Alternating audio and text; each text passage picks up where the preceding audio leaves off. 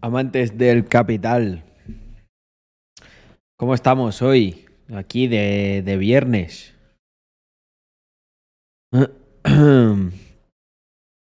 Hombre, Martita, buenas noches. Bueno, eh, buenos, buenos días por allí, ¿no? Sea, ahora es... Hostia, es la mañana del sábado. Se te ve con una calidad de la hostia. Eh, yo creo que hoy tengo mejor iluminación que otros días.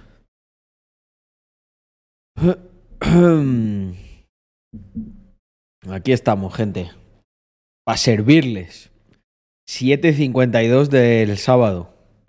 Ha habido muchos más sábados que me ha costado a esa hora de los que me he levantado en los últimos años. Pero muchos más. Desde el futuro, bendiciones. Qué bueno. Eh, mira, y dice Glan, jajaja, ja, ja, sí. Qué jodido. Alguno, en alguno hemos acompañado tú, ¿eh, Glan? Las cosas como son. Quiero verte haciendo derive en un vídeo.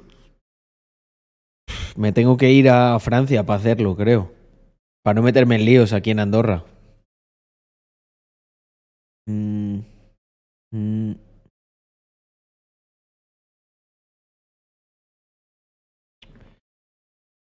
Ay. Pues es verdad. Eh, es que me he metido una entrada, he tardado un rato, ¿eh? Alguno, creo que hay alguno más de los que figura ahí. Eh, pero la tienes ya lanzada. Ok, Guille. Mm. Mm. O sea, está ya ahí. Mm. Anywhere, tell me anywhere. He añadido temitas nuevos, eh, a la lista. Mira este qué guapo.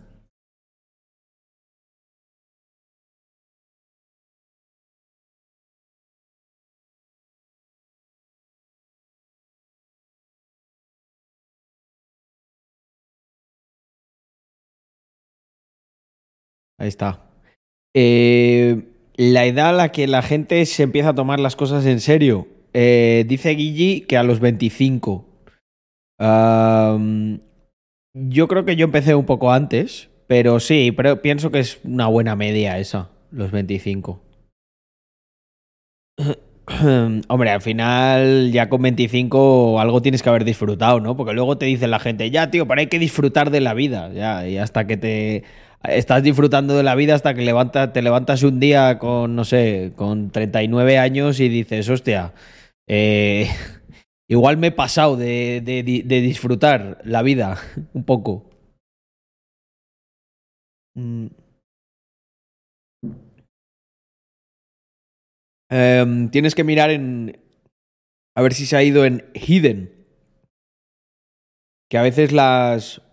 Las primeras veces que sale una colección, lo ponen ahí en. Lo ponen ahí en Hidden. Y las subcolecciones. se pueden hacer las dos si te organizas, no, no me cabe duda. Yo he salido más que el camión de las basuras por la noche.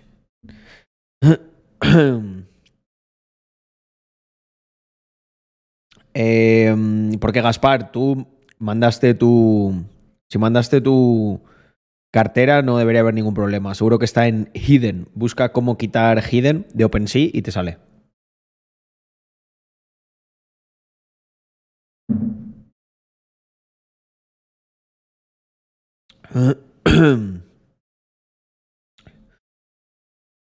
A ver, ¿con qué edad empezasteis vosotros a tomar las cosas en serio? Mira, dice por ahí Whitgore 2425. Mm. Nada, cuando los veáis en Hidden, pone, marcáis que esos no tienen que estar en Hidden y van de vuelta. 24 a los 20. Ah, vale, ok, Gaspar, genial. Yo es que, eh, yo por ejemplo con 17, 18 y tal, ya, ya alguna cosa hacía de emprendimientos marroneros, pero no voy a engañaros, no me lo, no me lo tomaba en serio. En serio es de, de estar a full.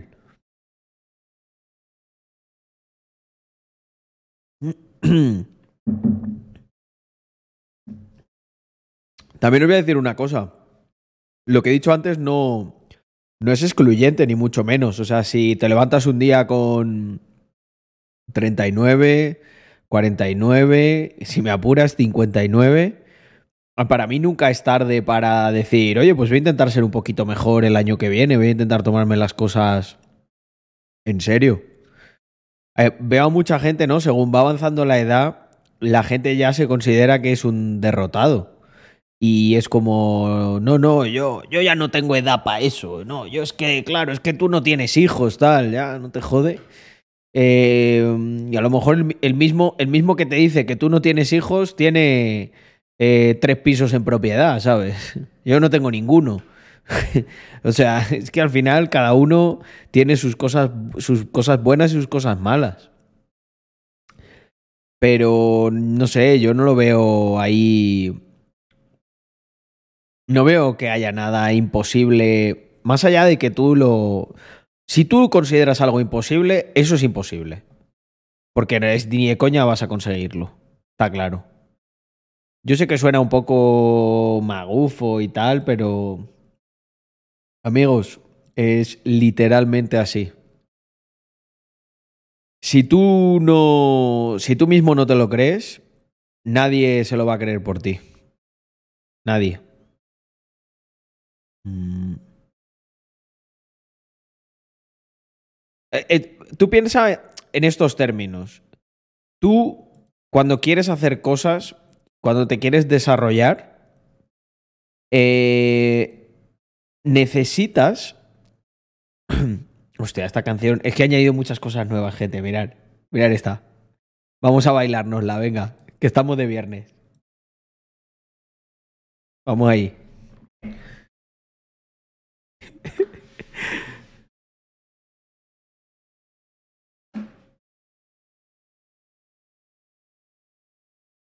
No me dan los cascos para bailar bien, ¿eh? Espera, esto puede ser.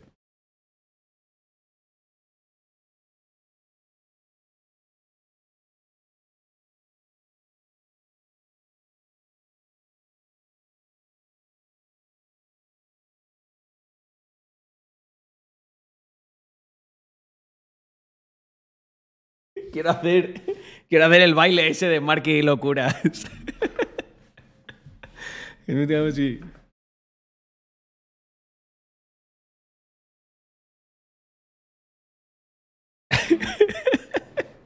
Vamos, chavales.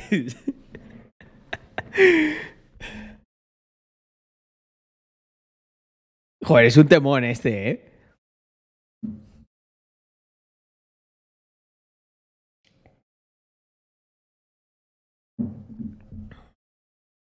Ay.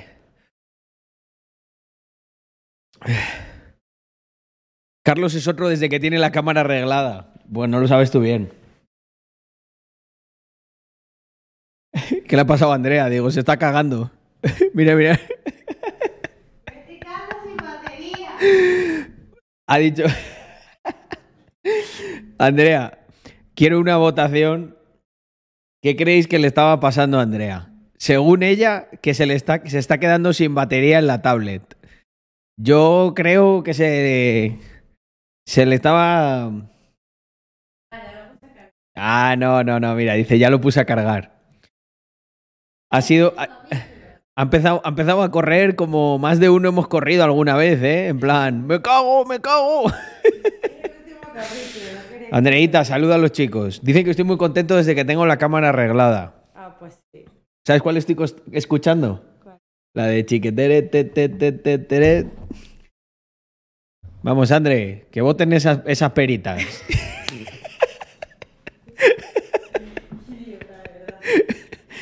Eh.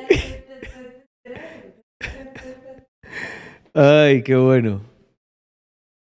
¿Qué opinión de Antonio Escotado? Pues antes tenía. mm, em, antes tenía el gusto de, de decir que era el mayor pensador vivo que existía para mí. Por desgracia falleció hace poco y pues ahora diré que es de los mayores pensadores que han existido. Eh, mm, pues de iluminación. Hostia, um, Nutri for Train, tengo que hablar contigo y con. y con Héctor para organizar algo de la gente de la comunidad que está. que se ha venido aquí. Eh,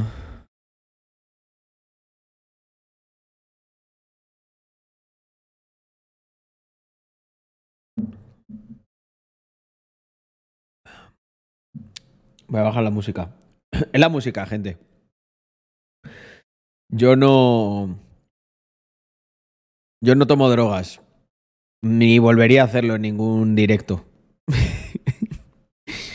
Hombre, yo me, he yo me he drogado aquí, que, mi amigo Glan me. Mi amigo Gran me ha drogado aquí en directo con alcohol. El alcohol es una droga. Mirad, gente, el otro día me hicieron eh, un podcast en el canal de Ethan, Ethan PM, que lo está petando ahí en TikTok. y os recomiendo que lo veáis porque suelto ahí algunas cosas que aquí me he cohibido más. Pero yo creo que mm,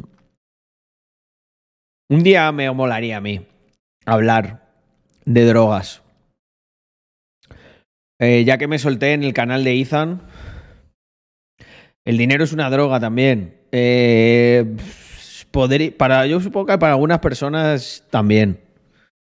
Eh, no, no, no, es que no hay podcast completo todavía, creo. Eh, es el canal de TikTok. Mirad, espera, que os lo enseño. Muy crack, Ethan. Eh, TikTok. Dame un segundo. Joder, tío, si lo que quiero es taparlo, no lo quiero poner en grande. Es que odio TikTok, tío. Está diseñado para. Está diseñado para, para, para que veas contenido de mierda. Mirad. Me sale aquí una chica con un ratoncillo, yo no sé qué es esto, y empieza a sonar. Y yo pulso aquí instintivamente. ¡Oy va! Un momento. Ahora. Pulso aquí instintivamente para parar el vídeo y mirar lo que hace. Te lo pone en grande. O sea, he hecho como do- dos veces esto. ¿Os dais cuenta? Está diseñado para que no lo pares. No, no, te lo pongo en grande. Y, y ahora te ves ocho más de estos. Coño. Ethan PM. Igual que no deja lo de parar los vídeos, es, es terrible.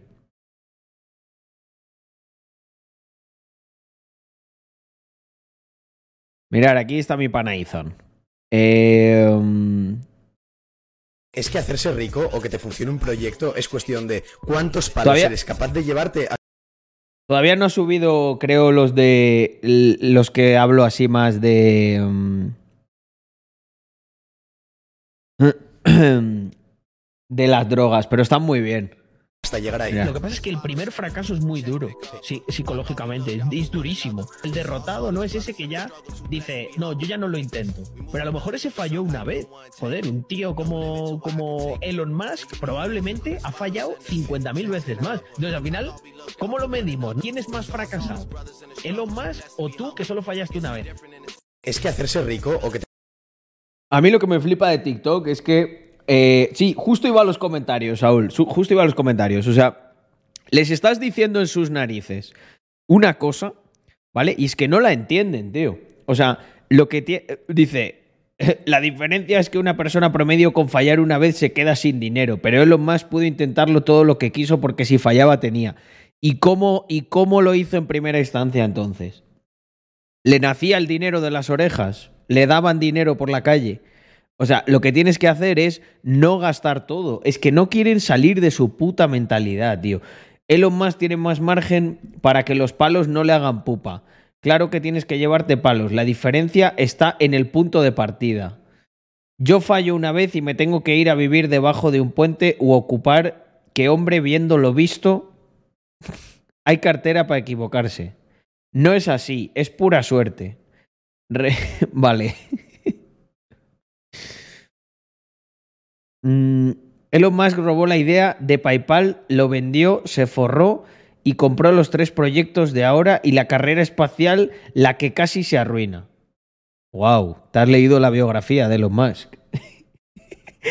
Eh, pensé que era Carlos reaccionando a un vídeo.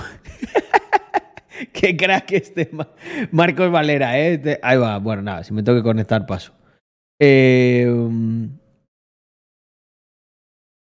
Jo, ya te- se te echaba de menos. Bueno, supongo que se lo dirán a, a Ethan. Eh, ¿Dónde se puede ver tus podcasts? Sigue haciendo vídeos de este tipo, por Dios. Bueno, bien. En España el intentar y fracasar está mal visto. En otros países no es más que la ruta de aprendizaje. Eh, bueno, es que, en fin, es que es, es la hostia. la gente, es ¿eh? cuestión Es. Bueno, pues Ethan habla ahí, él estudia periodismo y muy interesante, ¿eh?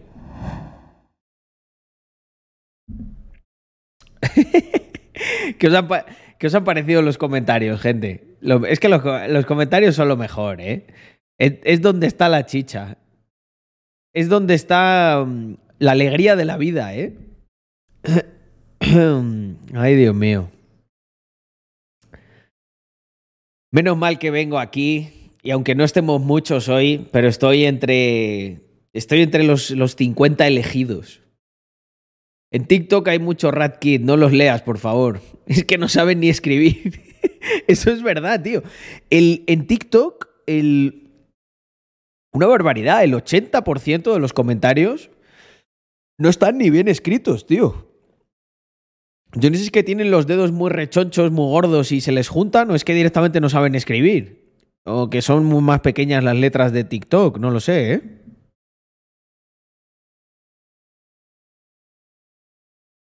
Mm.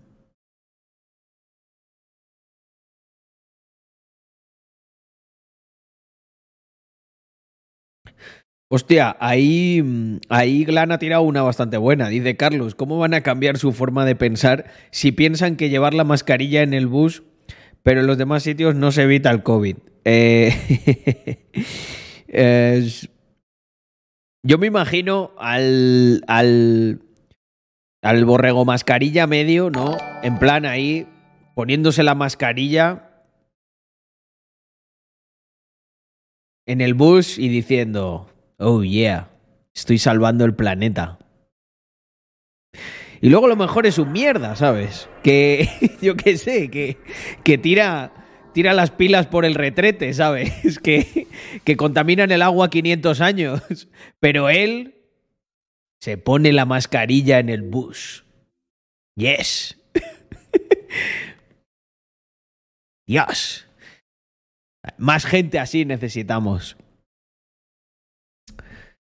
Entre los de la mascarilla en el bus y los de TikTok, vamos bien servidos, ¿eh, amigos?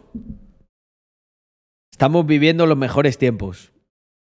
En los que ves, por un lado, la mayor excelencia y la mayor idiotez, ¿no? Hablan de polarización. Existe una polarización en, en la inteligencia. ¿Cómo que, bro? ¿Cómo que, bro? ¿A quién cojones llamas tú, bro? ¿El Torres? A mí no, ¿no? Es a un bro que tienes aquí en el, en el chat.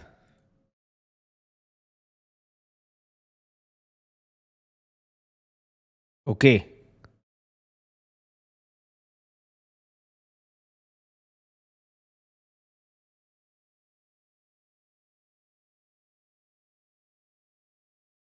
No le es buen tipo.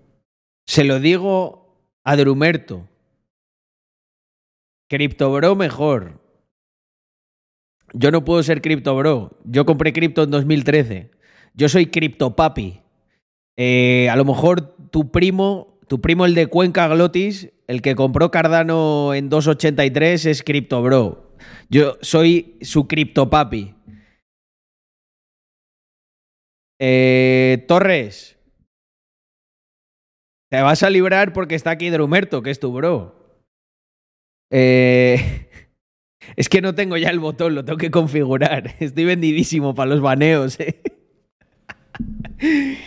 Estoy, soy cripto pobre. Pobre, bueno, eso no pasa nada. Eh, todos, todos lo hemos sido. Todos pasamos por ahí. Eh, no, venga, tengamos, estamos de viernes, estamos poca gente, 72, vamos a estar chill. Es que a mí no me gusta que me llamen bro. Eh, Es un término que tengo reservado para... mm, eh, es un término que tengo reservado para mis bros de verdad, ¿sabes? Me gusta, es que se ha prostituido el bro, gente. Vamos a hablar de esto, vamos a hablar de esto porque es un tema importante. De hecho, creo que vamos a meter un corte aquí. Vamos a hacer un vídeo. Eh, ¿Qué ha pasado con el bro? Yago, sé que estás por ahí, en las sombras, vigilando, velando. ¿Qué te parece, Yago? ¿Crees que es un tema de actualidad? Eh, Maggi, joder, Maggi. Ese es duro. Bueno, pues vamos, vamos entonces a hablar de por qué, por qué Carlos le detiene tanto odio, que no le tengo odio a la palabra bro. Me parece una palabra muy bonita. Tengo mi- yo tengo ahí a mis brothers. Y joder, y tengo mucho aprecio. Pero me da la sensación a mí que se ha prostituido la palabra. Además se utiliza en unos entornos que no, como que no procede, ¿sabes? Yo ya sabéis que me dedico pues principalmente al mundo de la empresa. Y, mm, y claro, yo sé que hay gente que a lo mejor viene y pues quiere pasar un rato charlando tal. Esto lo va a escuchar nuestros amigos de YouTube, la gente que nos ve desde YouTube. Un besazo enorme para ellos. Estará, está por ahí en el mismo stream la gente de la mayoría silenciosa. Está la gente, bueno, vamos a llamar el, parvuli- el parvulito de la comunidad, que es TikTok, ¿vale? Eh, como, como esto los de TikTok nunca lo ven, nos podemos meter con ellos lo que queramos. Pero lo puedo decir ahora mismo. Mira, los de TikTok sois unos mamahuevos. ¿Sabes? No pasa nada. Porque en TikTok el flujo es inverso. De TikTok viene alguno que dice, hostia, Carlos, yo te vi en TikTok de casualidad, me has salvado la vida. Ese sí. Entonces, lo que quiero decir es que vengas de donde vengas, al final, si estás aquí, el stream es la pirámide, es la cúspide. O sea, los 72 que estáis aquí sois ahora mismo en la, la- pirámide de la cadena alimenticia de la comunidad. Yo entiendo que la gente viene y dice, hostia, voy a preguntarle a Carlos alguna, mm, alguna cosa así interesante. Bueno, banéame a este tío el Torres Estella. ¿Cómo que un poco secta? ¿Crees que esto lo haría una secta? ¿Eh? ¿Torres? ¿Banear a alguien que, que disiente? ¿Eh? ¿Sí o no? Claro que lo haría una secta. Por eso no te voy a banear, pero deja tocarme ya la picha. Eh, venga. Eh, y no me llames bro. Importantísimo eso. vale, vamos para allá. Eh, esto no es una secta, es una mafia, que es diferente. Aquí... Le he desbaneado, ¿no? Sí, ya está, joder. Ah, bueno, eh, era Beto, era Beto, no era auditada. Mm. Eh, bueno, you. Eh, si, si yo tengo confianza, si yo tengo confianza, puede tener un pase, ¿no? Ahí está el meme de Don Bro. En tu caso, en tu caso, coño, llevas bastante en la comunidad, pero es que no, no mola, o sea, es como muy... No tiene sentido llamarme a mí, bro, porque no, os- no- no soy, o sea, yo no os considero mi, mi, mi bros. Mis bros es gente que, yo qué sé, eh, que se ha partido la cara por mí, ¿sabes? Eso es un bro, ¿sabes? Porque yo sé que más de uno que dice que es tu bro, luego. Luego. En los, en los momentos. Sí, sí. En los momentos. En los momentos cruciales, ¿eh? Efectivamente.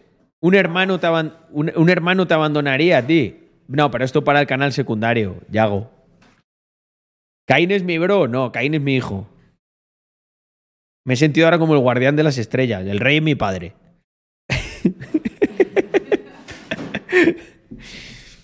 El término bro desde que llegó a manos de los MDLR se prostituyó. Estoy muy de acuerdo. Hoy estamos teorizando. Uh, mira a Andreita. Mira a Andreita qué contenta está. Con su Hagen. Clásico. ole, ole, ole, ole, ese culito. ¿Cómo se mueve, eh? De alegría. Eh, entonces, eh, esto lo subimos así sin cortes, Yago. Si ya está la gente acostumbrada. Eh, volvemos al tema. ¿Por qué, ¿Por qué no me gusta lo del bro? Yo siempre sé que pongo el mismo ejemplo siempre, pero es que es el más gráfico. Tú imagínate que yo soy, o sea, aquí en la vida hay rangos, gente, y los rangos se tienen que respetar. Entonces, si tú vienes aquí en plan, oye Carlos, tío, tengo 19 años, quiero, mm, mm, quiero aprender, quiero hacer cosas, ¿sabes? Pues hay unos rangos, se tienen que respetar. ¿Sabes? Si tú quieres aprender de mí y quieres formar parte de la comunidad y tal, pues yo, coño, bienvenido. De hecho, para eso hago esto. Me encanta ahí charlar con, con emprendedores y con gente que, bueno, pues que quiere ser un poquito mejor, ¿no? Entonces, ahora me po- poneros vosotros en mi situación. Yo a lo mejor también necesito eso. Yo necesito nutrirme de gente que, mm, coño, que, que es eh, que es buena en lo que hace, de la que yo creo que puedo aprender y que en los, ra- los rangos, como digo, siempre se respetan y que está en un rango mucho más alto que el mío. Entonces, vosotros imaginaos que el otro día, por ejemplo, me presentan a un abogado de fusiones y adquisiciones y le digo, ¿qué pasa, bro? ¿Cómo te van las fusiones eh, y adquisiciones? ¿Guay o qué? A ver si me fusionas a mí alguna empresita, brother, mi rey. Gente, por Dios. Eh, ¿Qué es lo que, abogado? ¿Vosotros qué creéis que me dice a mí el abogado de fusiones y adquisiciones? Yo creo que si estamos en una mesa con más personas, lo primero que hace es mira así hacia los lados y dice, eh, al gilipollas este, ¿quién lo ha invitado? Por favor, que ese también no va a volver a venir a, la comida. Eh, si hablas así, parece que tienes 3 de IQ. Pues sí. Sin embargo, sin embargo, si ese que ha estudiado abogacía con máster en Stanford, luego el cabrón se crió conmigo, era de Almendralejo, nos pillamos unos pedos allí en las fiestas de Almendralejo que no te quiero ni contar, nos dimos de hostias con los de Aceuchal, nos zumbamos a dos que eran primas, ese es mi bro. Y, ojo con esto, porque si estamos en una cena con más gente, tampoco ese me puede llamar bro. ¿Entendéis? Que hay unos putos códigos, que hay unos rangos. ¿Sabes? Entonces, yo sé que yo al final, la gente me ve con los tatus, tal, y dice, bueno, este, este, es un, este es un bro de la vida. No, yo no soy ningún bro. Yo soy empresario, hijo de puta. Y si, viene, y si vienes aquí a tratar de aprender o a compartir un rato, pues no me llames bro. Es así de sencillo. Es que no lo soy, no soy tu bro. Es que te, es que te estaría engañando si te permitiese que me llames bro. Porque a lo mejor luego un día me ves por la calle, me dices, eh, ¿qué pasa, bro? Y, ahí, ahí cara a cara te voy a decir, ¿y tú qué cojones eres? Gilipollas, ¿sabes? Tú no eres mi bro ni eres nadie, si ni te conozco, tonto polla, ¿sabes? Entonces, luego vas a decir, joder, Carlos, ¿cómo eres, tío? ¿Cómo te pones así, ¿sabes? Oye, yo avisé, gente. ¿Avisé o no? Se llama respeto y educación. eh... Nada, nada, el Torres. No problem. Eh, voy a banear una temporada de Drumerto, que sé que es quien te ha instigado a que me llames, bro. Fíjate que le iba, le iba a hacer un raid a Drumerto un día de estos y ya mm, me parece que lo voy a posponer eh, nueve meses más. no jodas, dice. Me dijo que te enfadabas, pero en plan, coña. Ha jugado con tu vida, Torres. Imagínate que, que me pillas así de malas. Aquí, bro. Aquí. mm, Aquí, aquí baneamos, ¿eh? A diestro y siniestro a los, a los, a los criptobros. Esto es una taza, gente. Aquí me hago las pócimas. Hoy me estoy tomando un zumito de maracuyá. Está guapa, ¿eh? Esto, está, esto es taza de rico, gente. De, rico o, yo, o, de, o de pirata. Pero está muy guapa, que sí, mirar, mirar. Fijaos qué textura, ¿eh?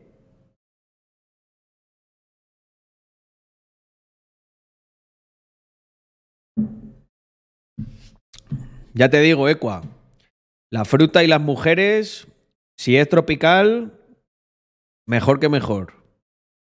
Taza de gulag soviético en Siberia. También. Esta, esta fue de cuando estuve ahí detenido en Siberia. De cuando me mandaron al, al gulag de, de Twitch. Me dieron la taza esta.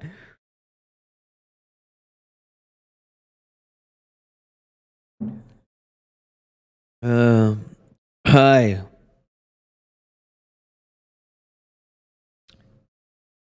Yo le avisé.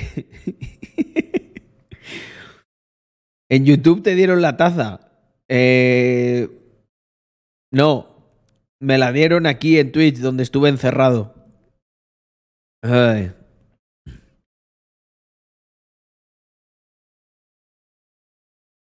Esto al final, Drumerto, es como lo de. como cuando avisas a la gente de que está pintado. Eh, los más inteligentes siempre van a comprobarlo, porque tienen un, tienen un espíritu crítico tan grande que tienen que ir a tocar la pared para comprobarlo. Pero esto es, es porque su, su, su propia inteligencia eh, no les permite. no les permite confiar, ¿sabes? Pero bueno, son cosas que pasan. Bueno, venga, va. Eh, paramos. Mira, dice, en mi caso, en el mundo empresarial nos, dirigimos con don o incluso señor. Eh, sí, o sea, yo esto ya explicándolo en un término más serio, lo que os digo es que tú nunca vas a quedar mal si tratas con educación a alguien. Hombre, Pedro, buenas noches. Mirad, gente, tenemos, este, este mes tenemos un diseño muy guapo y que representa mucho. Y por si alguno no lo había visto, nos vamos a ir a Rax. Un segundito. Mm. Vamos a quitar la música. Y lo vamos a poner por aquí. Porque eh, os va a molar.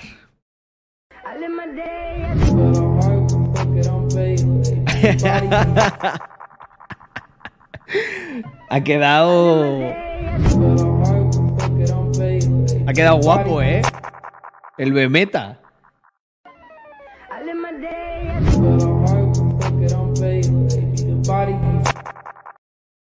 Pues no lo sé, Pablo. Nos la pelamos de por ahí. Eh, no ponía el nombre, creo. Mm, hombre, Labutín.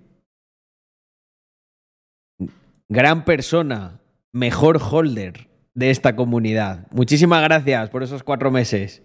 Sí, señor. Y tenemos a Miguel con nueve mesecitos seguidos también. Eh, Doña Sara, buenas noches a todos. Pico 3, nueve meses en total. Muchísimas gracias. Representación femenina ahí a tope. Dentro de poco llegaremos a ese ansiado 5%.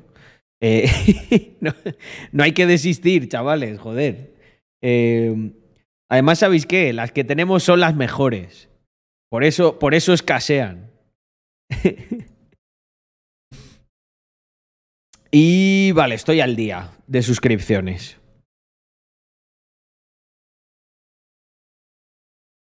Mm, un segundo, que me quiero poner esto aquí más centrado.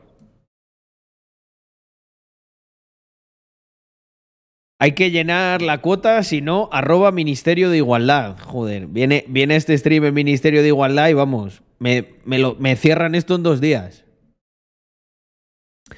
Opi- ¿Opinaste ya de lo de Choquitas con la Irene? Eh, mm, yo creo que es, es verdad, se merece una buena reacción esto, ¿no? Eh, vamos a darle, vamos a darle. Eh, pero voy a aprovechar el vídeo de mi socio, el que por supuesto os encomiendo a que lo veáis, porque creo que ha hecho, lo ha resumido muy bien, ¿eh? El Víctor, la verdad que tiene un don, tiene un don innato, ¿eh? Para estas cosas. Porque en mi opinión ha hecho un análisis muy, muy certero de, de toda esta situación. Mm.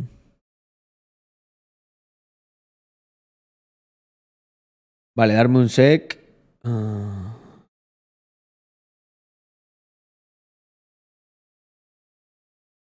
Oye, un segundo, que hay una cosa interesante. Eh, guardar para ver más tarde. Luego lo vemos.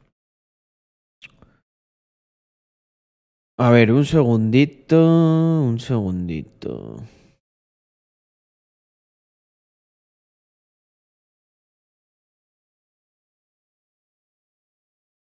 Wall Street Wolverine. Me, me- me he quedado, se me ha quedado la, la RAM cogida. En plan, ¿qué estaba haciendo aquí en YouTube? Muy buenas familia y bienvenidos un día más a Muy Vale, buenas yo me voy a familia y saltar algunas partes para que os lo veáis completo. Pero eh, de verdad, gente, no, no, no lo digo en broma, es un pedazo de vídeo. Eh, es un vídeo de 20 minutos, pero porque es que el socio no, no, no se ha dejado una, ¿eh? No se ha dejado una. Eh, creo que es un vídeo para, para ponerse ahí tranquilamente, porque Víctor hace un análisis que yo creo que va a ser mucho mejor que el mío, la verdad, las cosas como son. Lo hace de una manera muy, mm, muy calmada, muy analítica. Yo mm, voy a intentar cagarme un poco más en la madre de toda esta gente. Eh, también por un poco por diferenciarme, ¿no? es más yo. Pero Víctor lo que analiza aquí es la transición que ha tenido en estas semanas Irene Montero, que ha pasado de ser una villana, ¿no? Por. Pues porque, coño, la cagaron bien cagada, gente. Eh, las cosas como son. En la ley esa que han hecho es una chapuza y están empezando a salir violadores con reducción de condena. Es que es, es que es de risa todo esto. Pero bueno, mm, el caso es que se le ha criticado eso y si os dais cuenta, ha empezado a... mm, lo que ha empezado a ocurrir, bueno, un momento porque creo que voy a quitar la música. Lo que ha empezado a ocurrir es que la izquierda ha cerrado filas y ha empezado a... mm, como a convertir en una mártir a Irene Montero. De, uy, lo que le están diciendo, uy, no, es que esto es... Bueno, se han inventado un término y todo, violencia política. Me estaba entrando, ya hago ganas de hacer un diseño. Lo que pasa es que Víctor est- está un poco tibio últimamente, pero de poner, no, mira, violencia política no, ultraviolencia política. Ese es el término que quiero acuñar yo. Ultraviolencia política es a lo que vamos a llegar cuando ya se nos terminen de inflar los huevos eh, del atraco y, y de la opresión ¿no? a la que nos somete el puto Estado. Ultraviolencia política, ahí lo dejo. Oremos, como dice mamá quechua. Pero bueno, eh, volviendo al tema. Y nada, esto hoy sabéis que esto me lo grabo en directo porque me pongo a mirar aquí, que es donde está el chat y tal. Pero esto lo vamos a subir al canal de YouTube, así que aprovecho para saludaros así con un poco de delay a la gente que estáis en YouTube. El tema ya está caliente, así que ya estaréis enganchados al vídeo. Eh, recomendar lo que decía antes, que eh, veáis el vídeo de mi socio Víctor, que está muy pero que muy bien. Yo me voy a centrar fundamentalmente en dos cosas, ¿vale? Por un lado, en lo que estaba comentando, en la cagada de. en la cagada que se produce en, en la redacción de esta ley. Y que bueno, pues que al final, ¿qué esperáis? De gente que son unos inútiles integrales y que están ahí simplemente por, por, una cuestión de, bueno, pues el mamoneo político, ¿no? O sea, de repente, si te arrimas a quien está escalando, pues tú escalas. Eh, en el caso de Irene Montero esto es notable, mal que le pese. Eh, lo siento, Irene Montero, no somos unos machistas y unos misóginos por simplemente hacer una observación que se puede comprobar fácilmente en la realidad objetiva y es que tú estás donde estás porque te juntaste con Pablo Iglesias. Porque si no, la ministra de Igualdad habría sido eh, Tania Sánchez, ¿no? que era la antigua pareja de, de Pablo Iglesias y que también, bueno, pues en su día había todo este tipo de intercambios, de favores, de cosas. Y bueno, que es que no es ningún secreto, que es que tu Pablito, eh, vamos, ha ido, ha ido por ahí como, como cuando existía, ¿no? Aquel, el derecho de pernada, ¿no? Eh, Pablo Iglesias en Podemos, yo creo que, vamos, eso era un harén. O sea, allí llamaba, llamaba a su, llamaba a quien fuera a su despacho y nada, a cumplir las órdenes del jefe. Es curioso, ¿no? Porque esto le pasa a mucha gente que al final se acaba convirtiendo en aquello que juró destruir. Y esto daría para otro vídeo, ¿no? Para estudiar el, por qué pasan estas cosas, especialmente en política. Al final lo que ocurre con Pablo Iglesias y Irene Montero es que no, esto no es ninguna cuestión de política ni de, ni de nada, es que eh, sois literalmente un, un meme eh, de aquello que defendéis. O sea, Irene Montero eh, habla constantemente de los machistas, no sé qué, tal. O sea, tú, por ejemplo, yo ahora mismo le he dicho a Andrea hace un rato que, voten esas peritas, ¿no? Bueno, aquí supongo que no me dirán, o sí, ¿eh? que soy machista por hablar de las bonitas peras que tiene mi mujer, porque la verdad tiene unas peras que es que son increíbles. Es una cosa que, bueno, pues a mí me gusta mucho y me atrae. Em, es, creo que está más relacionado con mi biología que con el machismo estructural y cultural porque eso no invalida que yo la respete, eh, que Andrea tenga su absoluta independencia y que al fin y al cabo Andrea esté conmigo, pues simplemente porque, porque le gusta estar conmigo, al igual que por ella, o sea, no, no hay ningún tipo de opresión heteropatriarcal que la obligue, ni ella me obliga a mí, ¿no? Ni es una, pues una loca de estas eh, feminazi, que la verdad que lo que hacen es repeler a los hombres. Entonces, eh, bueno, al hilo de lo que estaba diciendo, eh, en una relación así, pues bueno, hay, un equilibrio, etcétera. Pero claro, esta gente. Eh, ah, se, me estaba olvidando por qué había empezado yo en todo esto. Me he puesto aquí a divagar.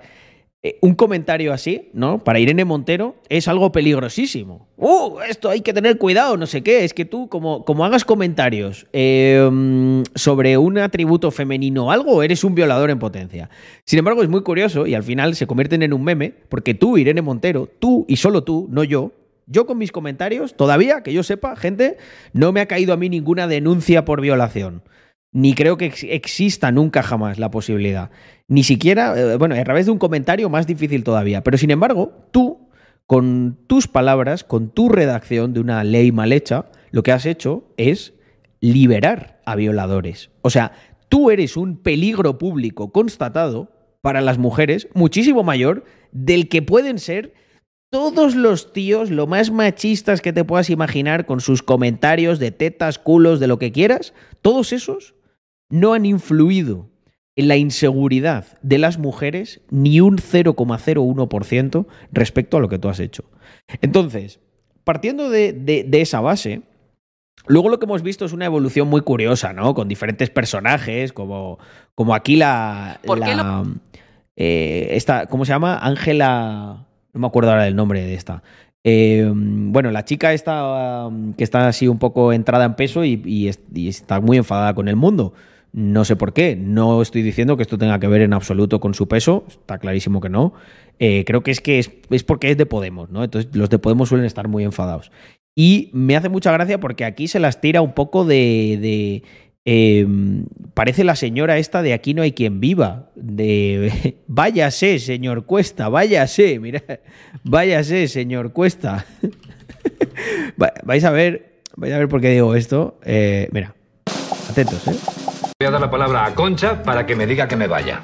Váyase, señor Cuesta, váyase. Nada, tú Pues atentos a, a esta señora de Podemos que ha personificado a, a la de aquí no hay quien viva con un fórmense, señores jueces, fórmense. Lo primero que ha elegido hacer el Consejo General del Poder Judicial es decir que a lo mejor la ley Montero estaba mal y no formar a todos sus jueces, que lo dice Naciones Unidas, que en España los jueces no tienen formación en materia de género, que es una vergüenza. Fórmense, señores jueces, fórmense. Tú imagínate pasar Ole, ole sus ovarios, ¿eh? Eh, um, o sea, tú te coges, haces una ley que como no existía, como no existía hace unas semanas, no se rebajaban condenas a los reos. Tú haces la ley mal y de repente, casualmente, casualmente, gente, porque esto lo puse yo el otro día en Twitter, casualmente los jueces han decidido volverse machistas justo después de esta ley. Creo que hay que tener mucho cuidado cada vez que se legisla porque igual con cada ley se vuelven más machistas. Así que, señores de Podemos, tengan cuidado con las redacciones de las leyes porque si es verdad que eh, defienden a la mujer, una de las medidas que yo tomaría inmediatamente, de hecho, para podemos utilizar algo de los 21.000 millones de financiación que tiene el Ministerio de Igualdad, la primera medida que tomaría es que Podemos no vuelva a hacer ninguna ley. Esto nos garantiza que protegeremos a bastantes mujeres, porque ya igual, vamos, a- acabáis eh, quitándole la pena, ¿no? O sea, redactáis tan mal la última que directamente salen todos los presos de las cárceles y luego, pues procederán a decir que no, que son los jueces machistas. Es curiosísimo, ¿no? Eh, aquí, pues el compadre, eh, compadre Pelanas de Podemos, este es de Salamanca, eh, este tenía un kiosco allí en Salamanca, pero luego dijo, nah, esto, esto es aburrido, esto voy a repartir yo chucherías aquí, pero, pero de las buenas. difusores de bulos, lo que les digo es que dentro de muchos años, dentro de décadas, esta ley, claro que se recordará como la ley Montero. Irene Montero habrá pasado la historia como la mejor ministra de Igualdad de este país y millones de mujeres Buena, buena chuche nos reparte aquí, que será recordada Irene Montero. Mira, no me cabe duda que Irene Montero va a ser recordada. Lo único es que no va a ser recordada por lo que tú crees. Ese es el único matiz que añadiría. Pero luego, claro, meten a, Eche- a Echenique, que es el Terminator de Podemos. decirlo claramente. Esta semana hemos sido testigos de una cacería. Es curiosísimo que cada vez que critican a Podemos, Echenique tiene un mensaje por defecto, creo que lo carga desde aquí, desde la RAM. Hemos sido víctimas de una cacería de bulos mediáticos de la ultraderecha. Siempre, os juro que siempre dice lo mismo. Siempre es una cacería. De una cacería. Bueno, mira, lo repite dos veces. Una cacería llevada a cabo por unos cuantos Si lo tienes que leer, Echenique, mm, amigo, aquí esto le quita, le quita seriedad, ¿eh? jueces machistas que han sido jaleados por la extrema Los jueces machistas. Eh, Volvemos a lo mismo que decía antes. ¿Por qué son machistas esta semana y hace tres no lo eran? Hostia, eh, yo en Podemos, de verdad, esto es una cosa que me plantearía muy seriamente y os lo juro, no lo digo en broma, ¿eh? ¿Puede caber la posibilidad de que vuestras leyes les vuelvan machistas?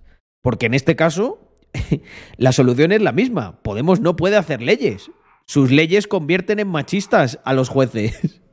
extrema derecha parlamentaria de PP y de Vox y sobre todo Mm. una cacería asquerosa llevada a cabo desde los poderes mediáticos corruptos de este país. Creo Bueno, efectivamente, ya al final, eh, si nos criticas, eres corrupto, eres... que ya Uy, podemos hablar abiertamente de corrupción caí. en el poder mediático ¿Qué de nuestro país. Los poderes mediáticos de derecha André, que estoy grabando un vídeo. Echenique a lo mejor se... Escuchó a Echenique y a lo mejor se revolucionó, dijo. ¿Verdad, Chipi? Tú defiendes a las mujeres. ¿A que sí? No sé, habrá. de- Igual es que él está muy indignado, André, porque están saliendo violadores y encima ahora va a ser una mártir la que lo sacó. bueno, eh, Yago, esto lo vamos a dejar para que vean que mi perro no es misógino. Él sí defiende a las mujeres, de verdad. hechas Continuamos. directamente jaleando a los jueces que bajan penas ilegalmente en contra de la disposición transitoria quinta del Código Penal a violadores repugnantes y dando cobertura a los abogados Pero ¿cómo, pero ¿cómo van los jueces a hacer algo que va en contra del ordenamiento jurídico? Es que... eh, uy, perdón. O sea, quiero decir, los jueces no se inventan las leyes. O sea, eh, vamos a ver, Echenique, esto es muy sencillo. Tú estás diciendo que los jueces están prevaricando, porque lo que dice Echenique es un delito que está tipificado, que es la prevaricación.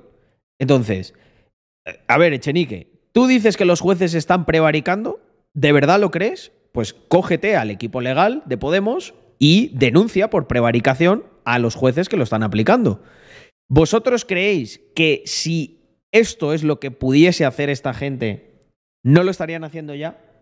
Ellos saben perfectamente que no existe ningún tipo de prevaricación. Se ha modificado la ley y en base a la jurisprudencia que hay, se puede hacer una interpretación que permite rebajar las penas. Y si los abogados son listos y lo piden, o sea, lo que no se puede, lo que no se puede hacer es, oye, el abogado eh, solicita algo que está acorde a, la ley y al ordenamiento jurídico vigente, no se le puede decir, no, tú eres un abogado machista, pues, pues no. No, le dirá, "Vamos, ni machista ni no machista. Esos términos no existen, en, por suerte, todavía. En, en la judicatura es, oye, es ¿qué dice la ley? ¿Dice esto? Pues pum. Si, si no, o sea, ¿qué pasa? Es casualidad. Que Estas cosas ocurren si tú redactas, si tú, vamos a ver, si tú pones específicamente, qué es lo que han dicho, una sola frase al terminar esa ley, si hubiese estado puesta, los jueces no podrían hacer esto. Porque, vuelvo a repetir, por suerte, el mundo de- del derecho y de las leyes es un mundo que se basa en cosas muy concretas y intenta por todos los medios que no haya interpretaciones, cosas subjetivas, porque si no sería imposible.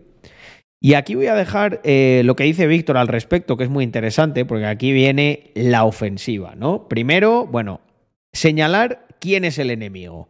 No, no, no, no, no. Irene Montero no se ha equivocado. Ella lo ha hecho todo perfecto. Ella es una cajera con eh, conocimientos de derecho que están por encima de, vamos, del Tribunal Supremo. Pero vais a entender por qué.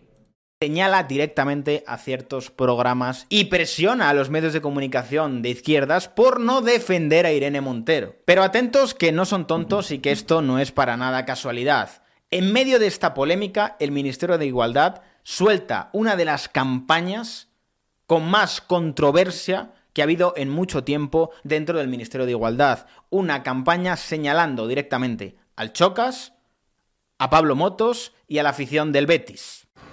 Fuera de coñas, yo cuando salía con mis colegas de farra bebía zumos y me hacía amigo de las camareras. ¿Eso es trucazo? Eso es trucazo. Yo tengo un amigo que de fiesta solamente bebe zumos y siempre pilla cacho con chicas muy borrachas. Colega, acabas de decir que tu amigo es un agresor sexual. ¿Quién, yo? Vamos a ver, es que esto me hace muchísima gracia. El... Ya hemos llegado a un punto, hemos llegado a un punto en el que esto es considerado agresión sexual. Vale, y si yo he ido borracho como una cuba y me he liado con chicas que no estaban tan borrachas, que de hecho probablemente la mayoría de veces que yo me haya liado con una chica borracho, yo estaba mucho más borracho que ella. Eh, ¿Me ha agredido sexualmente? es que es, es- es- es estúpido esto, o sea, absolutamente estúpido. Habrá gente que a lo mejor hace eso con la intención de delinquir, pues ese es un, ese es un delincuente. Pero si tú coges y no te gusta el alcohol y, y- y- sales y una chica, eh, ¿o qué pasa? O entonces, en- entonces el consentimiento, ¿cómo queda? Porque no, si hay una ley, o sea, igual no lo sabíamos, hay una ley que no permite que una persona que está en estado de embriaguez tenga relaciones con otra, porque entonces a mí me han violado muchas veces en esta vida. Eh, me, voy a ir a la, me voy a ir a la comisaría mañana y voy a empezar a denunciar aquí a Tokiski. Estúpido, obviamente no lo voy a hacer. Chicas que habéis pasado alguna noche conmigo, podéis estar tranquilas. ¿Por qué? Porque al final tú, tú tienes, eh, tú tomas la decisión de beber y de inducirte a ti mismo un estado de embriaguez. Porque otra cosa si me dices, no, es que me han emborrachado en contra de mi voluntad. Ahí te diría, de cajón. Si un tío te emborracha en contra de tu voluntad y él no está borracho y se aprovecha de ti, eso es una agresión sexual. Pues creo que no estaría, nadie estaría en desacuerdo. Pero si de lo que estamos hablando es que dos personas, de manera libre y voluntaria, uno decide entrar en un estado de embriaguez y otro no, porque además es muy gracioso. O sea, si lo hace una chica es violación, si lo hace un chico, ah, no, te lo estabas pasando muy bien. es que ya hemos llegado a un punto en el debate que es estúpido, ¿no? O sea, esto lo consideran un... eh, y, lo ponen así, ¿no? Con una, con, con una música como tal, que al final lo que dijo el Chocas fue eh, lo que muchas veces a lo mejor la manera en la que lo dices no es la mejor o eh, que el que hace eso con una intención es una técnica un poco shady, un poco aprovechado. Bueno, sí, sí que lo es.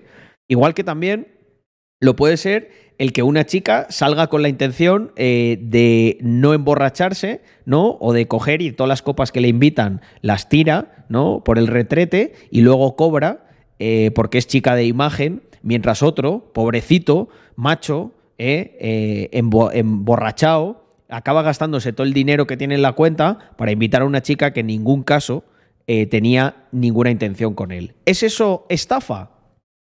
Porque yo aquí eh, consideraría que la mitad de las chicas de imagen que hay en España lo que están haciendo es estafar a, a los chicos que las invitan a copas cuando cogen y las tiran por ahí. Entramos en esa, entramos en esa dinámica de a ver quién es peor aquí.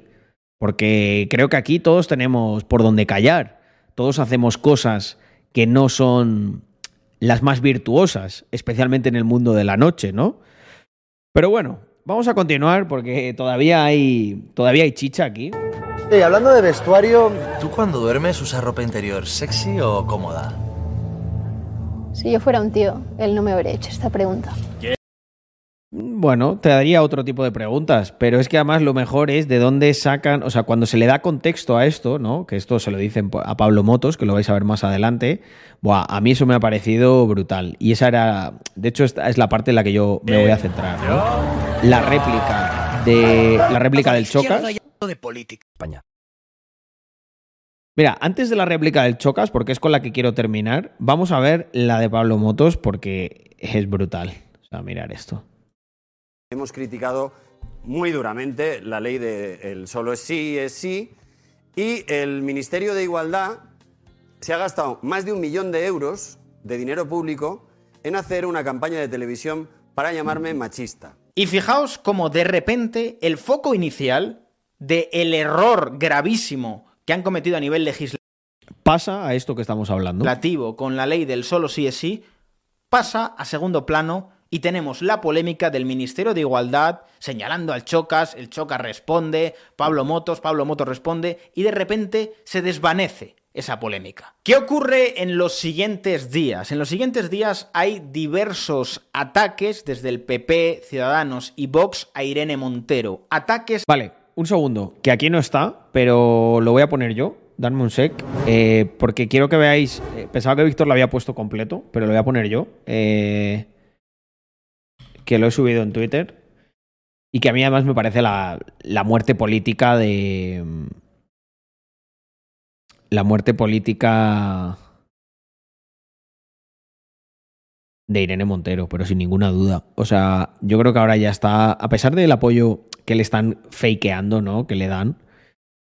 Yo creo que está bastante muerta políticamente hablando por esto, fijaos. Seguramente la ley de el solo es sí es sí y el Ministerio de Igualdad se ha gastado más de un millón de euros de dinero público en hacer una campaña de televisión para llamarme machista. Ya sé que es casi una vulgaridad, porque le- se le llaman a todo el mundo, pero es que a mí me han hecho un anuncio. Me han hecho un anuncio en la tele. ¿vale? Que, que, o sea, gastarse más de un millón de euros de dinero de los españoles estando el país como está es indecente. Pero tiene su parte divertida. Tiene una parte divertida.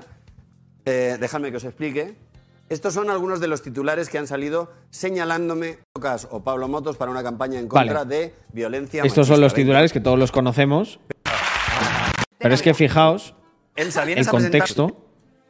donde se supone que se me critica. Sigue sin parar, ¿eh? Polémica por el nuevo... Eh, vamos a ver el vídeo de la campaña donde se supone que se me critica. Va- ahora ver el contexto y vais a ver cómo es la muerte de Irene Montero. O sea, no. o sea, lo han es que no Y tiene hablando de vestuario, ¿tú cuando duermes usas ropa interior sexy o cómoda? Si yo fuera un tío, él no me habría hecho esta pregunta. ¿Quién? ¿Yo? Bien, esta pregunta se la hice en el año 2016, que ya se han ido lejos, a El Zapataki. Pero es que el Zapataki venía a presentar una campaña de ropa interior y de pijamas sexys. Entonces he recuperado el momento para que veáis la diferencia entre Le hizo esa pregunta porque el Zapataki fue a promocionar una campaña de ropa interior. el tono baboso que ha usado el de la campaña y lo que sucedió de verdad. Este es el momento. Elsa, vienes a presentarnos la colección otoño-invierno de Woman's Secret. Sí, de Navidad. De Navidad, la Sí, colección de Navidad. Navidad, Yo no sabía que había eh, sujetadores de Navidad. ¿Sí? ¿Son especiales de Navidad? No tenía ni idea de que eh, de otoño, invierno, primavera, verano. Pablo. No, perdona, los tíos tenemos tres tipos de calzoncillos: los de ir a trabajar, los de ir a pillar y los de goma suelta para dormir.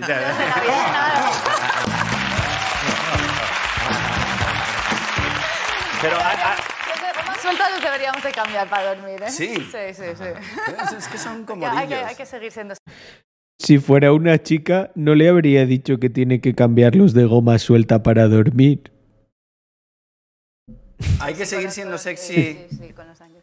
Pero bueno, sí, hay de especial de Navidad, claro, hay que, hay Tú que ponerse o sea, de... perdona, ya, no, no es un- no es una pregunta íntima, es periodística. Tú, cuando duermes, ro- ¿la ropa interior es sexy o cómoda? Eh, una mezcla. Mm, No me voy a lo muy, muy, muy cómodo, porque lo muy, muy, muy cómodo acaba siendo no muy sexy. Entonces, quieres que tu marido siempre esté ahí un poco... En no sé, en tensión. tensión. Dejémoslo así. Entonces, Ya habéis visto, ¿eh? Los grandes, los grandes problemas. O sea, tenemos por un lado, hagamos, hagamos un análisis objetivo, gente, porque yo creo que esto es lo que no se tiene que perder nunca en estas cosas. Por un lado tenemos a una persona que eh, directamente con su ineptitud ha conseguido que, eh, pues no sé si una docena o algo así, o media docena de violadores salgan a la calle, ¿no? Con el peligro que esto representa objetivamente para las mujeres. Y por otro lado tenemos a una persona que el mayor pecado que ha cometido es preguntarle sobre ropa interior a una modelo de ropa interior en una campaña de ropa interior que va a promocionar a su programa. Yo creo, gente, que con esto podría cerrar el vídeo y quedaría bastante claro, pero para rematar, vamos a ver lo que contestó el Chocas y ahí sí os voy a meter la última reflexión final de todo esto, porque esto... Esta semana está siendo muy divertida, ¿eh? Gracias. Al final, Ministerio de Igualdad, el dinero que perdemos ¿no? en estas tonterías, por lo menos lo vamos recuperando ¿no? en contenido y en echarnos unas risas de todos. política en mis discursos. Esta campaña se hace un montón de ruido, el Choca responde. Yo nunca hablo del gobierno. Yo nunca hablo de política en mis discursos, porque creo que es algo que divide. Y porque yo he votado a la izquierda y a la derecha. Me considero una persona conservadora y progresista al mismo tiempo. Pero, de verdad, haces que pierda la fe. Haces que pierda la puta fe. Ponte a trabajar. Y deja de tirar el dinero público, que nos cuesta tanto ganar. Porque ese anuncio lo he pagado yo y todos los contribuyentes que estáis aquí. Y es una puta vergüenza. Y las medidas que voy a tomar son algo privado. Es una puta vergüenza. Y de verdad, espero que este tipo de cosas se acaben pronto. Porque de verdad que utilizar el dinero público para esto me parece lamentable, la verdad.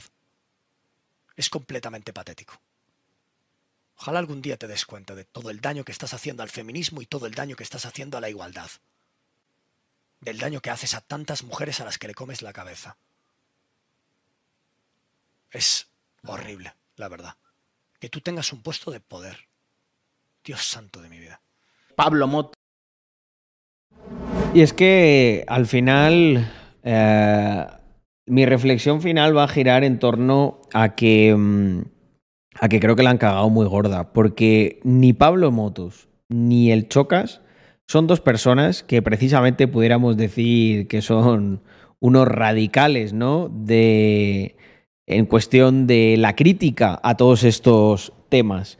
Son gente que nosotros consideraríamos bastante tibia.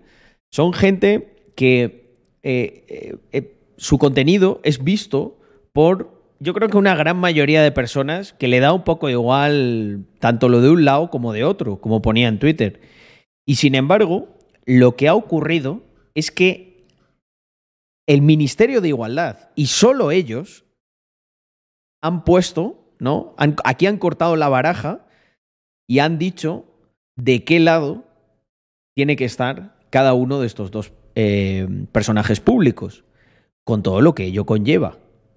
Porque ahora tienes a un montón de chavales que, bueno, que no le interesaba esto, qué tal, pero que siguen al chocas y han visto cómo lo señalan públicamente por decir una cosa que, eh, que bueno, puede gustarte más o puede gustarte menos, pero que, te, que cojan de un puto millón de euros de dinero público para, para difamar a una persona que, como bien dice el Chocas, oye, que yo no me he metido nunca, que yo no me he posicionado. Sea, que me estáis utilizando para. O sea, aquí como chivo expiatorio, cuando yo creo. O sea, es que al final también yo entiendo la frustración de, de, de Chocas. Se ve, ¿no? En, su- en sus caras y en, en el tono y todo. La frustración de esta gente que es como, tío, yo estoy aquí, no, no hago daño a nadie. No me posiciono, intento mantenerme neutral y encima me quieres, me, me quieres follar aquí bien follado, ¿no? Bueno, vale, pues vamos a jugar a ese juego. Y en ese juego, los únicos que pierden, yo creo que son los políticos, porque ellos han decidido cortar la baraja por un lado, que ya os digo yo, que no les beneficia. Así que, Irene Montero, muchísimas gracias por todo lo que has hecho esta semana, porque estoy convencido de que tu muerte política se ha firmado eh, en esta misma semana, aunque creas que te vas a ir de rositas, porque te jaleen y te apoyen en bloque los que, bueno, ya están más que desenmascarados y probablemente lo veamos en las siguientes elecciones generales, ¿no? Y estas cosas, al final lo que van a hacer al apoyarte es hundirse más los otros, pero bueno, como esto nos viene bien, yo que me alegro. Así que un abrazo enorme, gente. Mil gracias por estar hasta aquí en el vídeo y nos vemos próximamente aquí en YouTube o en los streams. Chao. Vale, pues listo. Eh, creo que ha quedado gente fino, ¿eh? Fino, señores. Tampoco me he calentado en exceso, pero... Hostia, eh, me, me cuesta, ¿eh? A veces. me cuesta, me cuesta, porque... Hemos llegado a un punto que es que como que no tiene sentido, ¿no? Todo esto.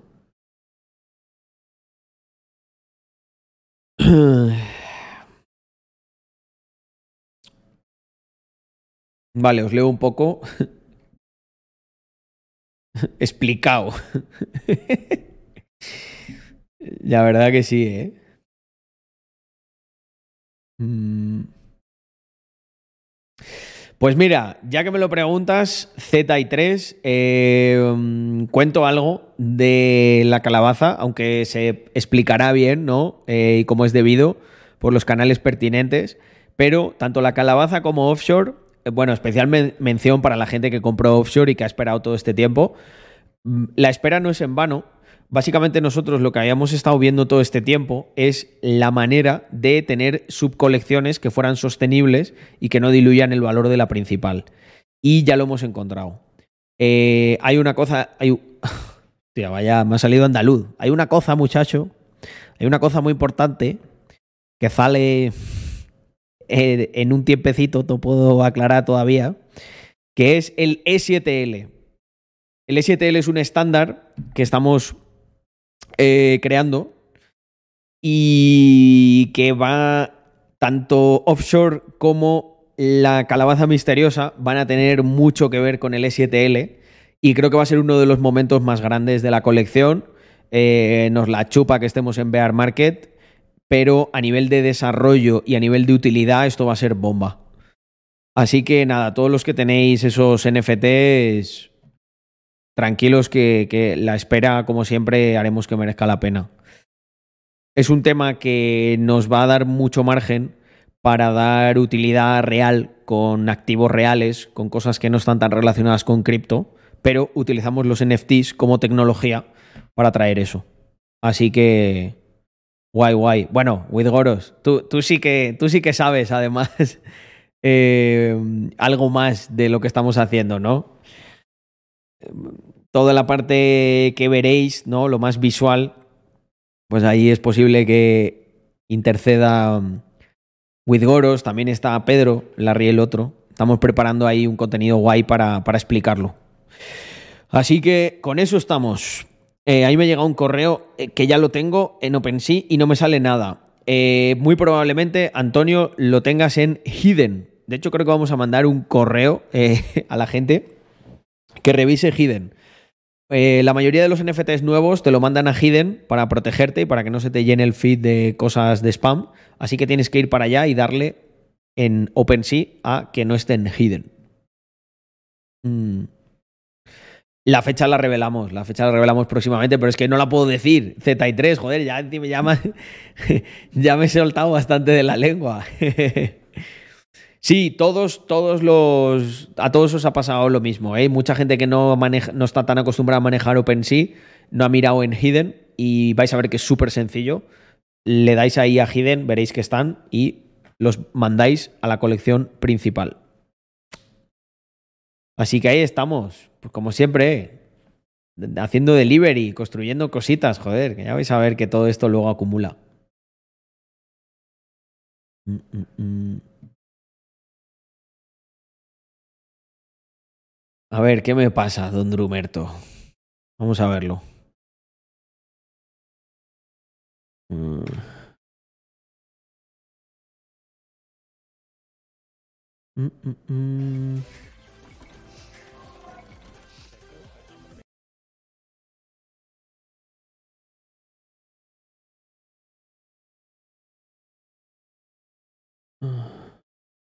Una cosa, mucha. Os ha gustado, ¿eh? El momento gaditano. A ver. Una cosa, muchacho. Hay una cosa muy importante que sale eh, en un tiempecito, te puedo aclarar todavía. Una cosa, muchacho. Carlos Andaluz. Quedó muy bueno, ¿eh? Quedó muy bueno. Bueno, un abrazo enorme para todos nuestros panas eh, andaluces. Yo tengo bastante familia en Andalucía. Eh, por ahí, además, me, suelen ver, ¿eh? Las redes, mis primos. Si lo ven esto, les mando un saludo. Se van a reír un montón. Se lo voy a mandar, se lo voy a mandar. Se lo voy a mandar que le va a hacer mucha gracia. Espera. Mm.